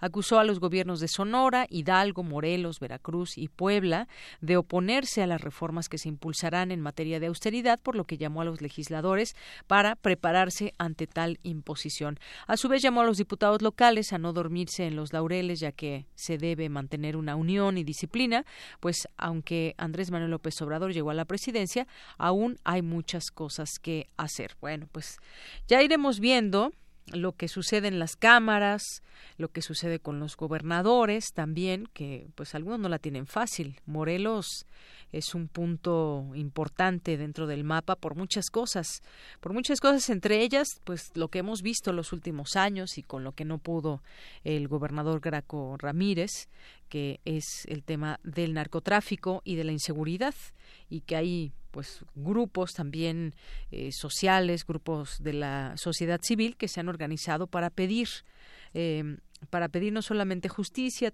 sino también seguridad. Eso es parte de lo que está sucediendo también, o el contexto en el que llegan algunos gobernadores. Veracruz es otro caso también, sin recursos. Ya vino el, el gobernador electo en su momento a la casa de Andrés Manuel López Obrador, ahí en esta casa de transición, a pedir o por lo menos decir que no hay recursos y todo esto derivado por un desfalco de Javier Duarte y pues finalmente la vida de los veracruzanos y de todo el país sigue y pues ahí están las nuevas autoridades que tendrán que pues eh, priorizar cuáles son los los problemas más importantes a resolver en nuestro país.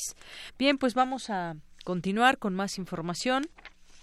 Vamos a irnos a las breves internacionales. Internacional RU.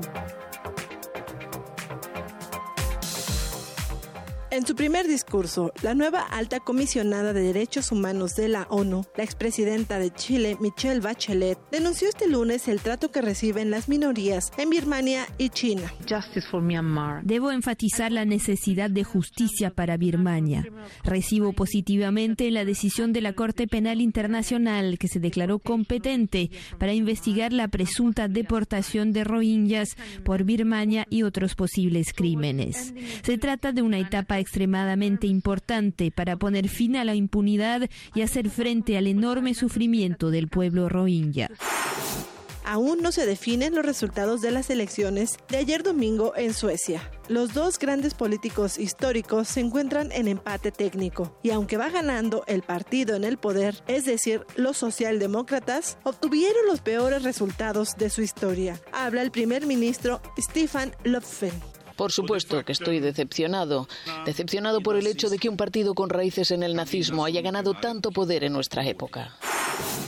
En tanto, el partido que más creció fueron los demócratas de Suecia, quienes han manejado un discurso xenófobo y antimigratorio. Su líder, Jimmy Akeson, llamó a iniciar conversaciones para iniciar un nuevo gobierno. Está claro que la estrategia de los otros partidos consiste en tratar de excluirnos.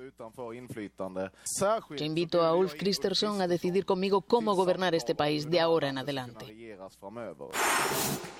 Un temblor de 5 grados de magnitud sacudió hoy las regiones de Atacama y Coquimbo en el norte de Chile, sin que hasta el momento se hayan reportado víctimas o daños de consideración. Asimismo, en Nueva Zelanda ocurrió otro sismo de 6.9 grados de magnitud. Tampoco se reportaron víctimas.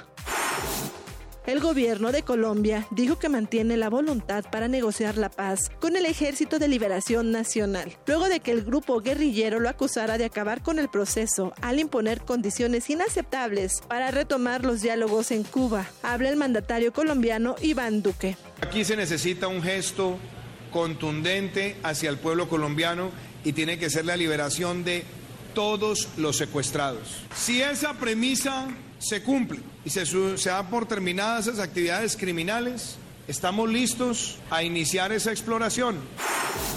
Y en Venezuela, el ministro de Comunicaciones Jorge Ramírez denunció ataques por parte de los gobiernos de derecha de la región sudamericana para supuestamente alimentar el plan intervencionista de Estados Unidos. Con audios de Radio Francia y Telesur, las breves internacionales con Ruth Salazar.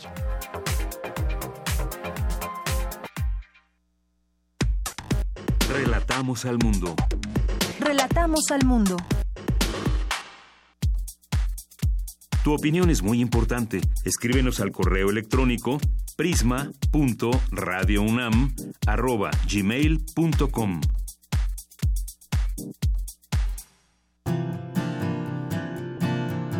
Gaceta UNAM. Continuamos dos de la tarde con 30 minutos. Hoy que se destaca nuestra Gaceta UNAM, bueno, pues continúa esta información sobre el 68 y que, bueno, pues hoy tenemos un, movimiento vigente en la UNAM. ¿Qué pasaba hace 50 años? Bueno, de un 10 de septiembre, un día como hoy, el Comité Coordinador de Huelga de la UNAM se entrevista en la tarde con el rector Barrosierra y le comunica que la decisión de los alumnos de esta casa de estudios manifestada en asambleas generales que se llevaron a cabo en los planteles de la institución es la de permanecer en huelga hasta que las autoridades dieran una solución satisfactoria a los seis puntos del pliego petitorio. Más tarde informa que la posición del rector está condicionada por las presiones de que ha sido objeto por parte de las autoridades federales que en ese momento pretendían confundir a la opinión pública, aislar eh, el movimiento y facilitar una posible represión. David Alfaro Siqueiros, presidente en turno de la Academia de Artes, se pronuncia en contra del delito de disolución social. ¿Y qué pasaba en el Senado hace 50 años? Bueno, pues el Senado de la República dio su apoyo total al presidente de la República para que, cuando fuera necesario, dispusiera del ejército, de la aviación y de la marina en defensa de la seguridad interna y externa de México. Así se iban cocinando eh, las cosas previo al 2 de octubre.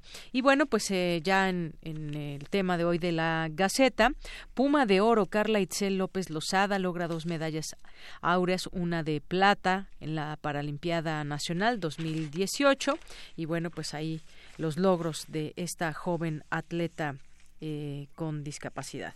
Y bueno, también en academia se destaca hoy los emoticones, parte de la comunicación cotidiana. Le estaban exigiendo a México aumentar los salarios y México decía que era un tema interno y que era un tema que se derivaba del, del mercado laboral. Eh, ha, habido, sin embargo, investigaciones donde eh, justamente en estas industrias manufactureras, en estas, en estas plantas manufactureras, que están aquí ensamblando autos, eh, lo que han encontrado es que son muchos sindicatos fantasma, ¿no? Sindicatos de protección y con eso se está violando uno de los convenios que tiene México firmados en la OIT, que es el derecho a la libre sindicalización. No sé si tenga tiempo de explicarte cómo funciona un sindicato fantasma. Pues sí, tenemos algunos minutos más. y si nos puede explicar, es interesante conocerlo, doctor.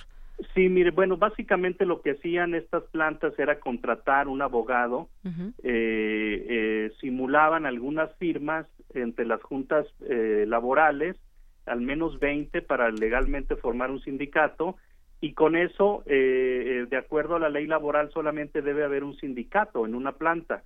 Cuando los trabajadores querían formar el sindicato auténtico, las juntas locales laborales le decían que no podían porque ya había un sindicato. El proceso se tenía que ir a juicio más o menos en cinco años y en ese tiempo los, los empleadores despedían a los líderes que estaban tratando de organizar un sindicato. ¿A qué voy con esto? A que quedaba la empresa con un sindicato de protección, o sea, estaba protegida para que... Al año come cada persona en promedio en México, dos piezas contienen unos 13 gramos de proteína, un buen trozo de carne cerca de 60 gramos, pero eh, con todos los aminoácidos. Así que, pues, este artículo nos deja con la sensación de, o bueno, con la idea muy atinada por estos estudios de que el huevo es un buen alimento. Y bueno, le recomendamos también todo lo que trae el día de hoy la Gaceta, su eh, cartelera también en los distintos ámbitos, en, cultura y todo lo que está pasando en las distintas facultades e institutos. Continuamos. Porque tu opinión es importante, síguenos en nuestras redes sociales, en Facebook como Prisma RU y en Twitter como arroba PrismaRU. Dos de la tarde con 35 minutos. Le quiero dar la bienvenida a este espacio a la maestra Laura Montoya Jiménez. Ella es coordinadora de la Feria del Empleo de la UNAM. Maestra, bienvenida a Prisma RU de Radio UNAM. Muchísimas gracias, Deyanira. Es un placer estar con ustedes. Bien, pues la Secretaría de Atención a la Comunidad Universitaria, a través de la Dirección General de Orientación y Atención Educativa y los servicios de Bolsa de Trabajo de las facultades y escuelas, organiza esta feria, la edición número 18 de la Feria del Empleo UNAM 2018. Platíquenos un poco cuándo se llevará a cabo, para quién está dirigida esta feria, maestra. Claro que sí, mira, la feria se va a llevar a cabo el 12 y 13 de septiembre en el Centro de Exposiciones y Congresos en Ciudad Universitaria. Está sobre Avenida del Imán, número 10. Eh, esperamos a los estudiantes de mitad de la carrera, a recién egresados y em, egresados de licenciatura y posgrado para que se vengan a, a visitarnos y a ponerse en contacto con más de 260 empleadores que les traemos aquí a la máxima casa de estudios para que puedan establecer un, sobre todo ellos, su objetivo es que ellos conozcan el mercado laboral de su carrera, que entren en contacto con estos oferentes de empleo y que pues vean todo lo que les eh, están ofreciendo cuando ellos concluyan su carrera, cuando estén ávidos por una, un programa de prácticas profesionales o de becarios y obviamente para una contratación formal. Muy bien, es un, es un esfuerzo, digamos, donde se refuerzan, se renuevan los vínculos con el sector productivo. Hay muchas eh, carreras que, pues, seguramente los jóvenes, pues, desean comenzar a explorar el campo de trabajo de sus áreas y esta es una buena oportunidad. Así es, de hecho, mire nuestra página que está en www.dgoae .unam.mx o en Google pueden poner Feria del Empleo UNAM 2018, les va a aparecer toda la información acerca de los empleadores que nos van a acompañar. eh, los interesados pueden ingresar a las páginas de estas empresas e instituciones y venir ya con preguntas concretas, con un currículum preparado y orientado hacia lo que ellos están buscando de acuerdo con el conocimiento que encontraron de las empresas y de alguna manera pues también vamos a tener un atractivo muy interesante con un programa de actividades complementarias donde ellos van a poder asistir a conferencias por parte de las empresas e instituciones participantes. Vamos a tener un área de capacitación para lograr eh, una entrevista de trabajo exitosa y otra área para fomentar el emprendimiento. Esto es porque también vamos a recibir con mucho gusto a los universitarios que tengan como idea poner su propia empresa. Eh, vamos a, a tener en este en esta sección de de emprendedores a la Escuela de Emprendedores Sociales y al Centro de Apoyo a la Pequeña y Mediana Empresa, CENAPIME, de la Facultad de Contaduría y Administración, y a la Coordinación de Innovación y Desarrollo con el Sistema de Incubadoras de la UNAM, que es Innova UNAM, y nos va a acompañar también la Fundación Proempleo. Todas estas opciones para aquellos que no quieren ser empleados sino que quieren poner su propia su propia empresa y un aspecto más de importancia eh, de Yanira es que tenemos un área de inclusión laboral.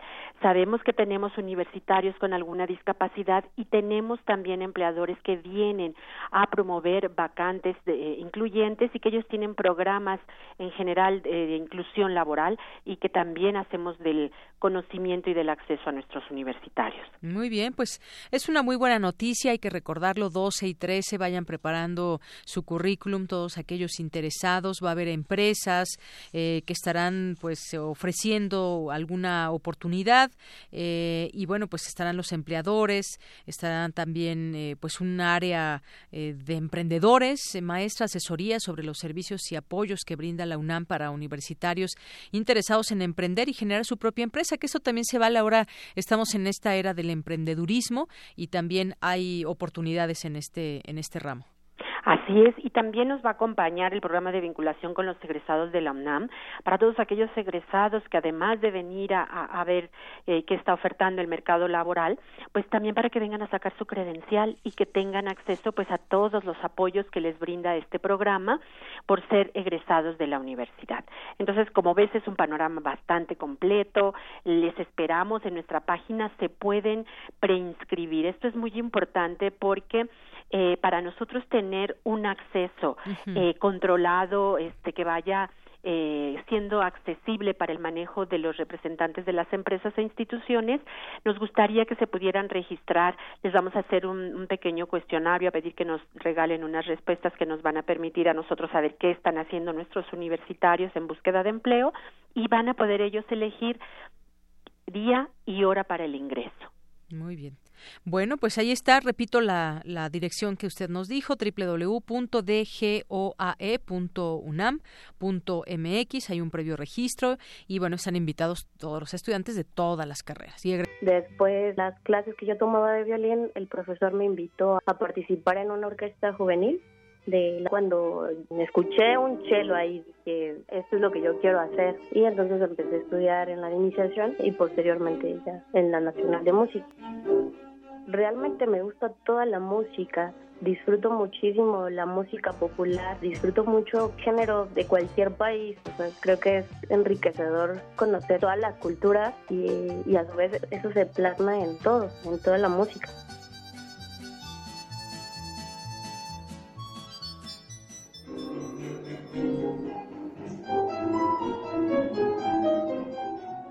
En mi primer concierto, pues creo que yo tendría unos 18, 19 años. Pues fue justo ahí en, en la escuela de iniciación y pues no, yo sentía los nervios así horrible, horrible, muy, muy nerviosa, o sea, a la vez de querer tocar, pero también con unos nervios que no, creo que pocas veces los he sentido de nuevo.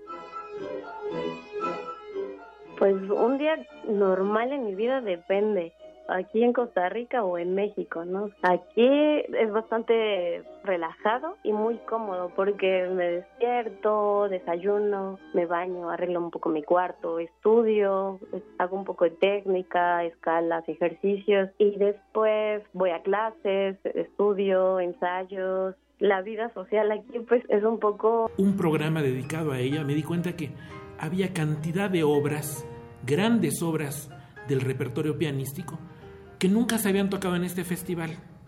Entonces, y eran obras que ella me hizo amar. Sobre todo algo que era fundamental y que coincidía con que este año era el centenario de Debussy. Entonces dije, hay que meter mucho Debussy porque ella lo hubiera disfrutado a morir. Y todos los programas, en alguna manera u otra, están pensados en su memoria.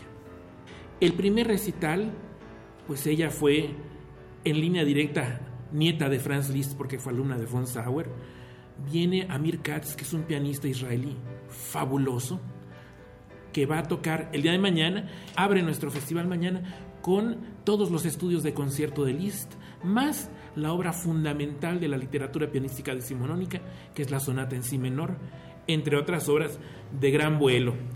Amir es ante todo, pese a lo virtuoso de su repertorio que va a tocarnos mañana, es un gran poeta, del piano.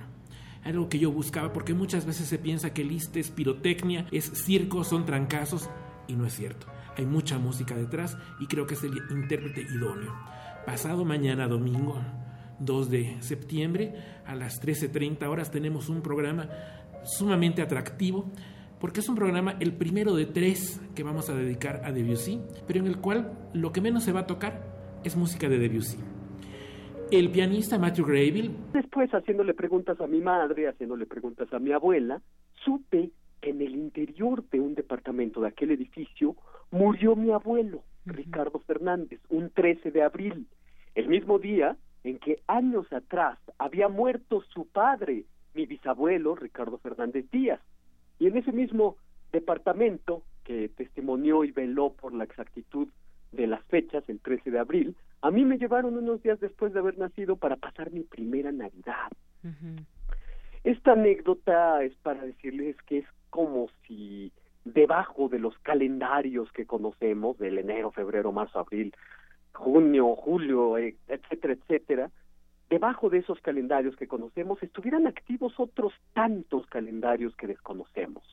Les comparto esta experiencia estrictamente personal porque quiero reflexionar acerca de estos calendarios que nos subyacen y que corren por debajo como si no nos diéramos cuenta. Están los calendarios que operan a ojos vista y que todo mundo conoce y obedece a pie juntillas. Eh, calendarios solares, lunares, calendarios anuales, escolares, cívicos, y están los calendarios estrictamente personales donde marcamos las fechas que no queremos olvidar, cumpleaños, aniversarios, días de guardar, eh, tiempo de entregas de proyectos y qué sé yo cuántas otras fechas que nosotros mismos le imponemos a nuestro devenir. Pero hay otros calendarios de los que conocemos, desconocemos sus mecanismos, desconocemos o solo podemos intuir muy parcialmente su periodicidad, solo nos damos cuenta eh, cabal de ellos cuando irrumpen no sabemos cómo en el devenir temporal de nuestras existencias. Cuando estos calendarios ocultos irrumpen, es como testimoniar el emergimiento entre aguas oceánicas de la Atlántida. Un ejemplo de lo que estoy pensando, que conocemos todos, es el misterioso pero exacto calendario sísmico de esta tierra nuestra, que celebra su aniversario el 19 de septiembre. Otro, ese abril 13, que custodió las muertes de mi abuelo y mi bisabuelo maternos, del que ya les hablé. El jueves 13 de septiembre se repetirá, debido a estos calendarios que nos subyacen, la misma ruta que caminaron los estudiantes hace 50 años con la marcha del silencio, como si las fechas tuvieran réplica. Eh, ya no corren igual, ya les tiene uno que cuidar mucho más. Y este pues a, eh, ahorita era decidir, pues vamos al mundial, vamos a ver, que ya va en un declive que yo creo que después del mundial ya se retira, eh, ya lo tendremos un poco más a la espera de alguna, no esperar otro otro año más ya sería tal vez más complicado para él. Muy bien, bueno, pues ya tendremos noticias de este uno de los entrenamientos que hay en este programa de perros de búsqueda y rescate para poderlo llevar también alguna crónica. Un concito acá del, del, del sur suroriente de la, de la ciudad universitaria y pues con todo gusto les abrimos Johnny de la universidad. Muy bien, pues enhorabuena Julio, muchas gracias por platicarnos lo que se hace en este programa y platicarnos también. Orjak se titula pues muy elocuentemente El Nuevo Mundo, la novena encantadora sinfonía conocida como La Grande de Franz Schubert, pero también están las novenas grandes de eh, Joseph Haydn, de Gustav Mahler, de Anton Bruckner, la larga y compleja novena sinfonía de Shostakovich y desde luego pues la sinfonía reina de todas las novenas, la coral de Beethoven. Fíjense ¿no? en, algo que tiene que ver con estos nueve y el doblez de la ruta. La primera obra célebre de Dante Alighieri fue una obra de título Vida Nueva, Vita Nova, que significa literalmente la vida nueve, Ahí, en esta obra, Dante da cuenta de sus amores por Beatriz, con quien se cruza en una ocasión por la ciudad de Florencia cuando ella tenía nueve años. Y para ajustarse a la exactitud calendárica de la cifra, nueve años después de este Y fue ayer eh, jueves la primera función, cinco actos, es bastante importante ya en la época de madurez de Verdi, y siempre escogen a Ida, ¿no? Cuando piensan en Verdi y en una ópera de madurez, pues Aida, ¿no? Y Don Carlos nadie la conoce, la Casa de Estudios de la UNAM y el Castillo de Barba Azul, que está en la Covarrubias, sábado y domingo, sábado a las 7, domingo a las 6. Aprovechen, ópera. Vamos ahorita con Francisco Méndez Padilla para escuchar la invitación. Muy buenas tardes a todos los amigos de Melomanía que nos sintonizan a través de Radio Siempre nos acompañen en el Teatro de las Artes para la segunda y última función de Don Carlo de Giuseppe Verdi, una grandiosa partitura de uno de los compositores italianos de septiembre, réplica desde luego del movimiento estudiantil de hace 50 años, cuando tuvimos la certeza de que los estudiantes llevaban las riendas del devenir histórico. En ese entonces, 68, hace 50 años, los estudiantes llevaban la cabeza llena de lecturas, como los de ahora, pero entonces leían muy eh, acuciosamente a Herbert Marcuse, el autor de los célebres Eros y Civilización y el hombre unidimensional, textos fundamentales que arrojan conceptos lúcidos acerca del eh, desclasamiento y lo que Marcuse llamó la desublimación represiva, que bueno, no es el momento de desarrollar, pero de Herbert Marcuse luego se supo que era un espía norteamericano, pero sus libros, sobre todo estos dos que he citado, fueron alimento de la inteligencia crítica, pero también alimento de la intuición sensible de los estudiantes de hace cinco eh, eh, más más complicado, ¿no? Entonces, eh, porque Canadá es, es el proceso, porque el Congreso de Estados Unidos le había otorgado al presidente Trump, entonces en, desde ese punto de vista se complica legalmente que el Congreso vaya a aprobar un acuerdo que tendrá que que integrarse Canadá, los tiempos políticos también del Congreso, hay que recordar que en, eh, va eh, del documento para, para promulgarlo, para convertirlo en ley, eh, para que le tocara al Congreso actual a finales de noviembre. si no es así, si no, digamos, no se llega a un acuerdo y, y se llega en las siguientes semanas, tendría que acordarlo un nuevo Congreso en Estados Unidos, ¿no? Por eso eh, eh, hablábamos este, de la necesidad que se integre Canadá lo más pronto posible, ¿no? Así es, doctor. Y bueno, también hubo de alguna manera algunas especulaciones. Sabemos que durante la conferencia que se dio en el Salón Oval de la Casa Blanca, el presidente notificó que su país... sísmico de nuestro valle. ¿Por qué devoraremos estos calendarios? Según mi opinión, los devoraremos para deglutir el tiempo de la historia, con sus hechos, sus relaciones, sus causas y sus efectos, como yo frente al edificio de departamentos que resguarda la simetría de las muertes de mi abuelo y mi bisabuelo. Pero juntos, estudiantes y profesores, devoramos el tiempo calendárico para alimentar la imaginación, que es la verdadera potencia revolucionaria. Devoramos el tiempo por nuestra hambre de querer entender y entendiendo protestar. Y esto querida Deyanira, queridos radioescuchas, es lo que yo tengo que decir este lunes 10 de septiembre de 2010. Otto Cáceres. 2018, mira, ya 2018, sí, qué barbaridad. Nos estás haciendo regresar en el tiempo. Exacto.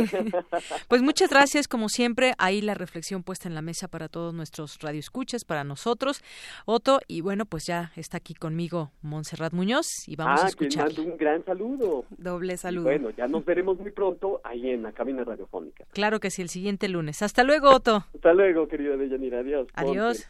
Adiós. Sala Julián Carrillo presenta.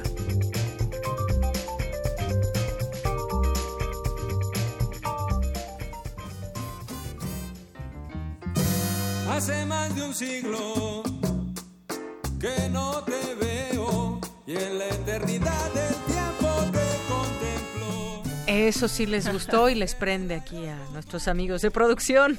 Y cómo no, porque bueno, más allá del silencio está la voz y también la música, el arte, la cultura y todo también para nuestra comunidad universitaria de Yanira. Hola, todo el equipo de Prisma RU que también se emocionan al escuchar a Capsicum Orquesta, que son una agrupación de salsa brava, pero mexicana. La salsa brava viene de, del Caribe, entonces la transformaron para que aquí llegara a modo de concierto el viernes próximo de Intersecciones. Pues vénganse a bailar aquí a Radio UNAM el próximo viernes. Que por cierto cerramos el viernes pasado con un Goya, con un Goya colectivo entre toda nuestra audiencia, también lo, el público asistente y bueno, también los músicos quienes eh, estuvieron tocando Selva Negra. Fue en verdad un concierto muy emotivo. Los invitamos a escuchar eh, con pretexto de que ya está sonando, pues los viernes de intersecciones de 9 a 10 de la noche, concierto de entrada libre y por supuesto gratuito para todos ustedes. Vengan, inviten a quien quiera. Exacto, como en el formato de la sala Julián Carrillo, que siempre los esperamos aquí con actividades que son pues muchas veces valoradas por que son creaciones originales de jóvenes. Por ejemplo, Alejandro Maza Varela, quien ya estuvo también aquí en Prisma RU, si no mal vi por ahí una difusión que hicieron de la obra que él escribió, que se llama Diálogos para Diálogo para enamorar al infierno. Imaginen ustedes a una pareja en Medio Oriente en un cuarto, en un pequeñito cuarto, un pequeño espacio de tierra, pero a través de esto develan sus sueños, sus pasiones, su cariño y es por demás significativo que el texto es muy potente, pero también la puesta en escena, por demás de ser sencilla, transmite una brutalidad que, bueno, es propia de la guerra, pero también eh, una lucha de corazones. Vengan, por favor, hoy a las 8 esta obra que es eh, de nuevo entrada libre y continuará tres funciones más, contando la de hoy en temporada aquí en la sala Julián Carrillo. Los esperamos. Les mandamos saludos a ellos dos que vinieron y que además nos dijeron que escuchan el programa. Ellos dos, que son Gustavo Lubiano, porque él es la dirección. Los invitamos también a que puedan eh, venir y si les interesa tomarse una foto al final con el talento, la comparten en el Facebook de la sala Julián Carrillo. También hay un momento de dudas o preguntas para el final de cada una de las funciones. Entonces, si son avispados, pueden eh, pues flechar a los eh, involucrados directamente con preguntas que ustedes sabrán eh, pues formular y pues inquietudes también. Por ejemplo, hablando de una inquietud, los martes de danza, martes a las 8 presentamos La insoportable levedad del ser. Esto lo han nombrado como, como una coreopoética dancística sobre la liberación sexual y también sobre los valores como el amor y la lealtad. ¿Por qué una coreopoética? Bueno, está fundamentado porque ya nos contaron que los bailarines son estudiantes de licenciaturas y también de maestrías que tienen que ver con las artes escénicas entonces básicamente adaptan la insoportable levedad del ser, que es un texto literario, a una práctica que involucra el movimiento, la danza y de alguna manera, pues sí, la traducción, ¿no? Como de pasajes a una puesta en escena por cuatro otro bailarines. lenguaje, digamos, ¿no? Exactamente, son dos, eh, eh, dos eh, jovencitas y dos bailarines dirigidos por Omar Armello Romero. estarán aquí todos los martes de danza, vengan, ha tenido muchísimo éxito y vaya que también tiene una fuerza bastante peculiar. Los invitamos también eh, los miércoles al Cineclub Radio Cinema con el ciclo Fernando de Fuentes. Este miércoles 12 presentamos El compadre Mendoza de 1934. Si ustedes em, pueden acercarse a lo mejor al cine de Fernando de, de Fuentes, nos queda todavía el 19. Vámonos con Pancho Villa y el 26 allá en el Rancho Grande. Sin embargo, El compadre Mendoza podríamos decir que es una de las películas que plantean un escenario político en, México nada nada distante de lo que podríamos hablar también hoy en día hablando pues de la eh, conveniencia política, de la postura individual y colectiva. y manejes y cosas que no son tan claras de pronto en la política, ¿no? Exactamente, como esa especie de cabildeo, pero también la respuesta de, de, los ciudadanos, ¿no? De, de, los caudillos, de pues varias, varias instancias sociales vertidas en, en esta política del 36, pero bueno, más bien del 34, pero sería la pregunta, ¿seguiría? ¿Qué tanto de esto también se, se adapta hasta nuestros días? Vengan, por favor, compartan la presentación que hace Jessica Rito. Y al final el cine debate para socializar las películas. Se va a poner muy interesante. Y también sobre esto les queremos contar que con bombo y platillo y todos los honores vuelve en vuelven los maratones de cine, pero vamos a empezar con un maratón de cine de Ingmar Bergman. Lo que vamos a lograr es fomentar ideas, soluciones que nos permitan apropiarnos de lo que es nuestra historia, de lo que obviamente también es nuestro futuro para que a partir de ahí nosotros podamos inspirar a otras personas, inspirar a otros jóvenes, inspirar a otros talentos, haciendo gala no solamente de la edad, de la juventud, como bien lo están diciendo, sino de todo lo que nosotros también podamos aportar. Y bueno, de Yanira Auditorio de Prisma RU cabe mencionar que la UNAM también eh, participará en este festival, eh, sobre todo, bueno, con conferencias, algunos ponentes de en las conferencias serán de nuestra casa y también con actividades como el carro de comedias de la UNAM, con una obra de teatro para niños que será el 9 de septiembre y con la tuna universitaria de distrito de la UNAM. Y bueno, también resaltaron que una de las actividades que igual no se mencionan, pero es muy importante, es la que se llevará a cabo el 11 de septiembre, eh, un congreso para celebrar que de Santo, de Santo Domingo, precisamente ahí del centro, eh, surgió la diseminación de la cultura del altiplanicie hasta nuestra frontera real, ¿no? que señalo no es Santa Fe ni Nuevo México ni este más bien nuestra frontera real que es Santa Fe Nuevo México y no el Paso del Norte ni el Río Bravo y bueno pues las dos sedes donde se llevarán a cabo estas actividades son el Centro Cultural del México Contemporáneo el Leandro Valle 20 y la Plaza 23 de Mayo del Centro también como parte de este festival se ha diseñado y se ha editado un libro para niños que se llama Viajando por el Centro Histórico eh, y bueno, este se empezará a partir de, que se inaugure, pues a repartir gratuitamente a quienes lo soliciten. Para quien quiera mayor información sobre este festival. Misión, nos vamos a despedir. Estamos oyendo de fondo a Capsicum, Orquesta. Capsicum Orquesta, que los pueden disfrutar en vivo el próximo viernes. Gracias, mi nombre es Deyanira Morán, a nombre de todo el equipo, que tenga muy buena tarde y muy buen provecho. Hasta mañana.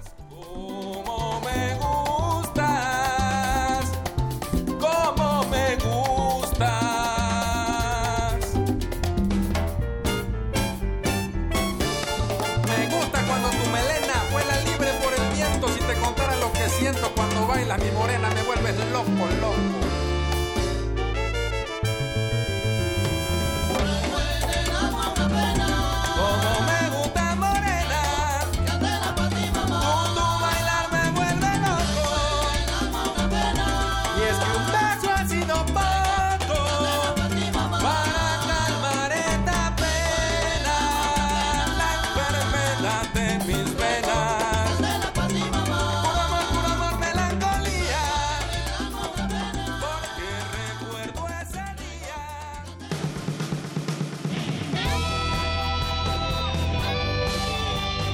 Prisma RU. Relatamos al mundo.